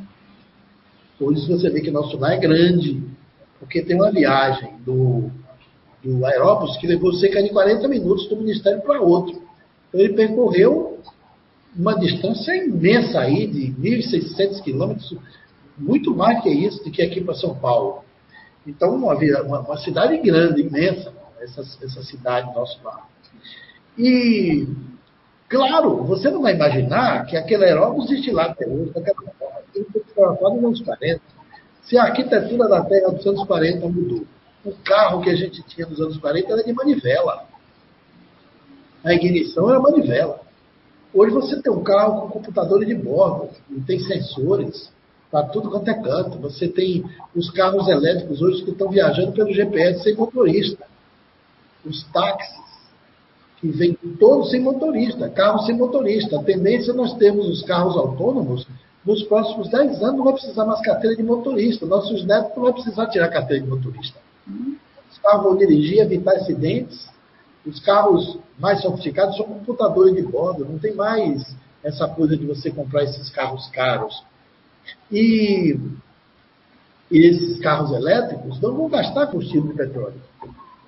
Nós vamos ter uma nova humanidade circulando no planeta. Agora, é claro que já tem mundos que são muito mais na frente. Agora vamos pensar. Isso, há 30 anos atrás, era ficção completa. Ele dizia que era impossível um carro viajar sem motorista. Chegar na sua porta, o Uber, você chama o Uber, ele chega a ser um carro com motorista fantasma. Você senta no fundo, diz para onde vai e ele te leva. Tem uns que o vidro esquerdo é top screen, você coloca ali, é o mapa do lugar que você quer ir, o carro ele leva sozinho. Em Dubai já tem 50 táxis desses, velho. Hum. Olha só. Você pega sem motorista. Eu recebi um vídeo mostrando isso, o cara entrando, um brasileiro entrando e dizendo, olha aqui como é, ó. o carro vai me levar sozinho, ele disse, o volante para na lombada, vê o sinal, freia, tem mais precisão, evita é. e 4% dos acidentes. O mundo mata um milhão por ano de acidente, média, um milhão e duzentos. Vai morrer sem ganhar seguro de carro, tudo isso vai deixar de existir. Vai ser outro mundo, completamente diferente. A gente, olha assim, telefone de ficha, ninguém tem mais, né? Sim. Mas a mesma coisa vai ser a distância desses carros ultrapassados que a gente tem. Agora, você acha que nosso lar não evoluiu? Com certeza. Então, aquelas naves pode ser esses discos voadores que as pessoas pensam que é de outros planetas e são das cidades espirituais. Sim, trazendo os espíritos para cá, né? Trazendo espírito cá, transportando, fazendo alguma observação, né? Na vida social humana, porque os espíritos se reúnem lá também em sociedade. A tecnologia lá é muito na frente da nossa. Você veja, Zé, uma coisa curiosa. Essa palavra televisão, quando eu estava escrevendo meu livro de transcomunicação, eu descobri que a TV foi inventada pelos escoceses em 46. Quando o Chico psicografou nosso lado, não existia a palavra televisão. Olha Existia cinema. Cinematografia, tudo existia, mas televisão não existia. André Luiz descreve que a colônia era toda controlada por circuito de televisão. E era em 3D, porque não era como a televisão da Terra. Por isso que no filme Nosso eles mostram a comunicação em 3D já na colônia. Isso em 40. Agora nós chegamos aqui no 3D e na TV digital, que a nossa é. TV era analógica. Imagina no além, 60, 80 anos depois, como é que a coisa avançou? Então, nosso chamado é mais aquele. Ninguém vai chegar lá querendo achar aquele nosso dar que não existe. Aquilo é BNH para espírito atrasado. Aquilo é do passado. Eles nem sabem o que é BNH, eles nem sabem o que é Coab. Se BNH sabe mais o que é Coab, não sabe nada. Se você pegar a arquitetura do Rio de Janeiro, a praia de Copacabana em 40 é outro rio. Você só Sim. tem a beirada do mar que é igual. mas a paisagem, a arquitetura, o ambiente é outro. Imagine uma cidade espiritual como não mudou. É, então, é nós entender isso. É, as comunicações extras são UFOs que estão longe daqui, aeronaves que estão voando acima da atmosfera, com missões interessantes aí, com pesquisas espaciais, é que estão vendo esses UFOs. E uma nave que viaja com um piloto desse, lá do, do, do Natal Grande do Norte, ele. Eu vou ver se ele topa entrar na nossa live, né, Zé? Oh, ele vamos sim. Meu amor, é. ele dá um documento, como é que foi? Ele, a gente dá 20 Opa. minutos para ele. Será bem-vindo. Vou terminar aqui e convidar ele, para ele entrar Isso. no para ele narrar como funcionário da Força Aérea Brasileira. Porque a gente, isso as pessoas ficam pensando que você está inventando história. Lorota, eu tenho 35 anos pesquisando ufologia. Professor, o senhor pode trazer não só ele, pode trazer outros ali. Se tiver já vi muitos relatos, já entrevistei cientistas, já tive em congressos mundiais, já troquei informações com gente assim de muito impacto nesse campo. Participei dos últimos congressos internacionais, tenho uma comunicação eh, segura, com gente séria, não é nenhum louco, não são nenhum louco, são pesquisadores mesmo. E você tem 95, de 95 para 2021, quando essa nave caiu aqui em feira, que eu era bem mais jovem, imagine quanto tempo já estava envolvido nisso. Uhum. É já fui investigar lá com um amigo, com o Romero, o pessoal chamava de Romerito, foi um grande ufólogo aqui da Bahia. Pesquisou, se meteu com militares, com coronéis, com o governo.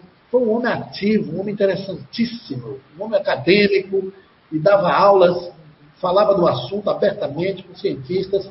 Ele e muitos outros, no mundo todo, tem muita gente de peso fazendo pesquisa ufológica. Legal. Então, esse assunto maravilhoso, esse princípio básico do Espiritismo, essa abordagem fantástica, que a doutrina espírita se antecipou e trouxe para o mundo, não pode ser assim, deixada eh, relegada como se fosse qualquer tema. Merece. Duas lives seguidas, merece até muito mais do que isso que a gente está fazendo aqui. É verdade. Obrigado aí mais uma vez. Obrigado aí. A gente também agradece muito o Clóvis, ao Zé, né, por esses conhecimentos todos e ansiosas pelo próximo. Então, e se o Clóvis quiser e o Zé também falarem mais alguma coisa, né, para a gente fazer Eu o fechamento. Quero agradecer a vocês. Essa live, para mim, é uma live boa. Tem sempre a repercussão posterior. Muita gente assiste nos canais, pedem o link, eu mando para muita gente até de fora do Brasil do Império. Aquela live que você está fazendo no, no do Espiritismo, você pergunta, o Espiritismo responde, tem link, eu mando o link. A gente às vezes não sabe quantas pessoas estão assistindo, sim, sim. mas hoje com a internet isso fica para sempre, né? As imagens estão aí para garantir esses registros imortais para gerações posteriores. Eu tenho certeza absoluta que nesse universo infinito nós não estamos sós. Nós não somos somente uma humanidade terrena, nós somos uma humanidade cósmica. Muito bem, obrigado. Tudo bom para vocês aí. Obrigada, até mais. Professor. Tudo bom. até mais. Até mais.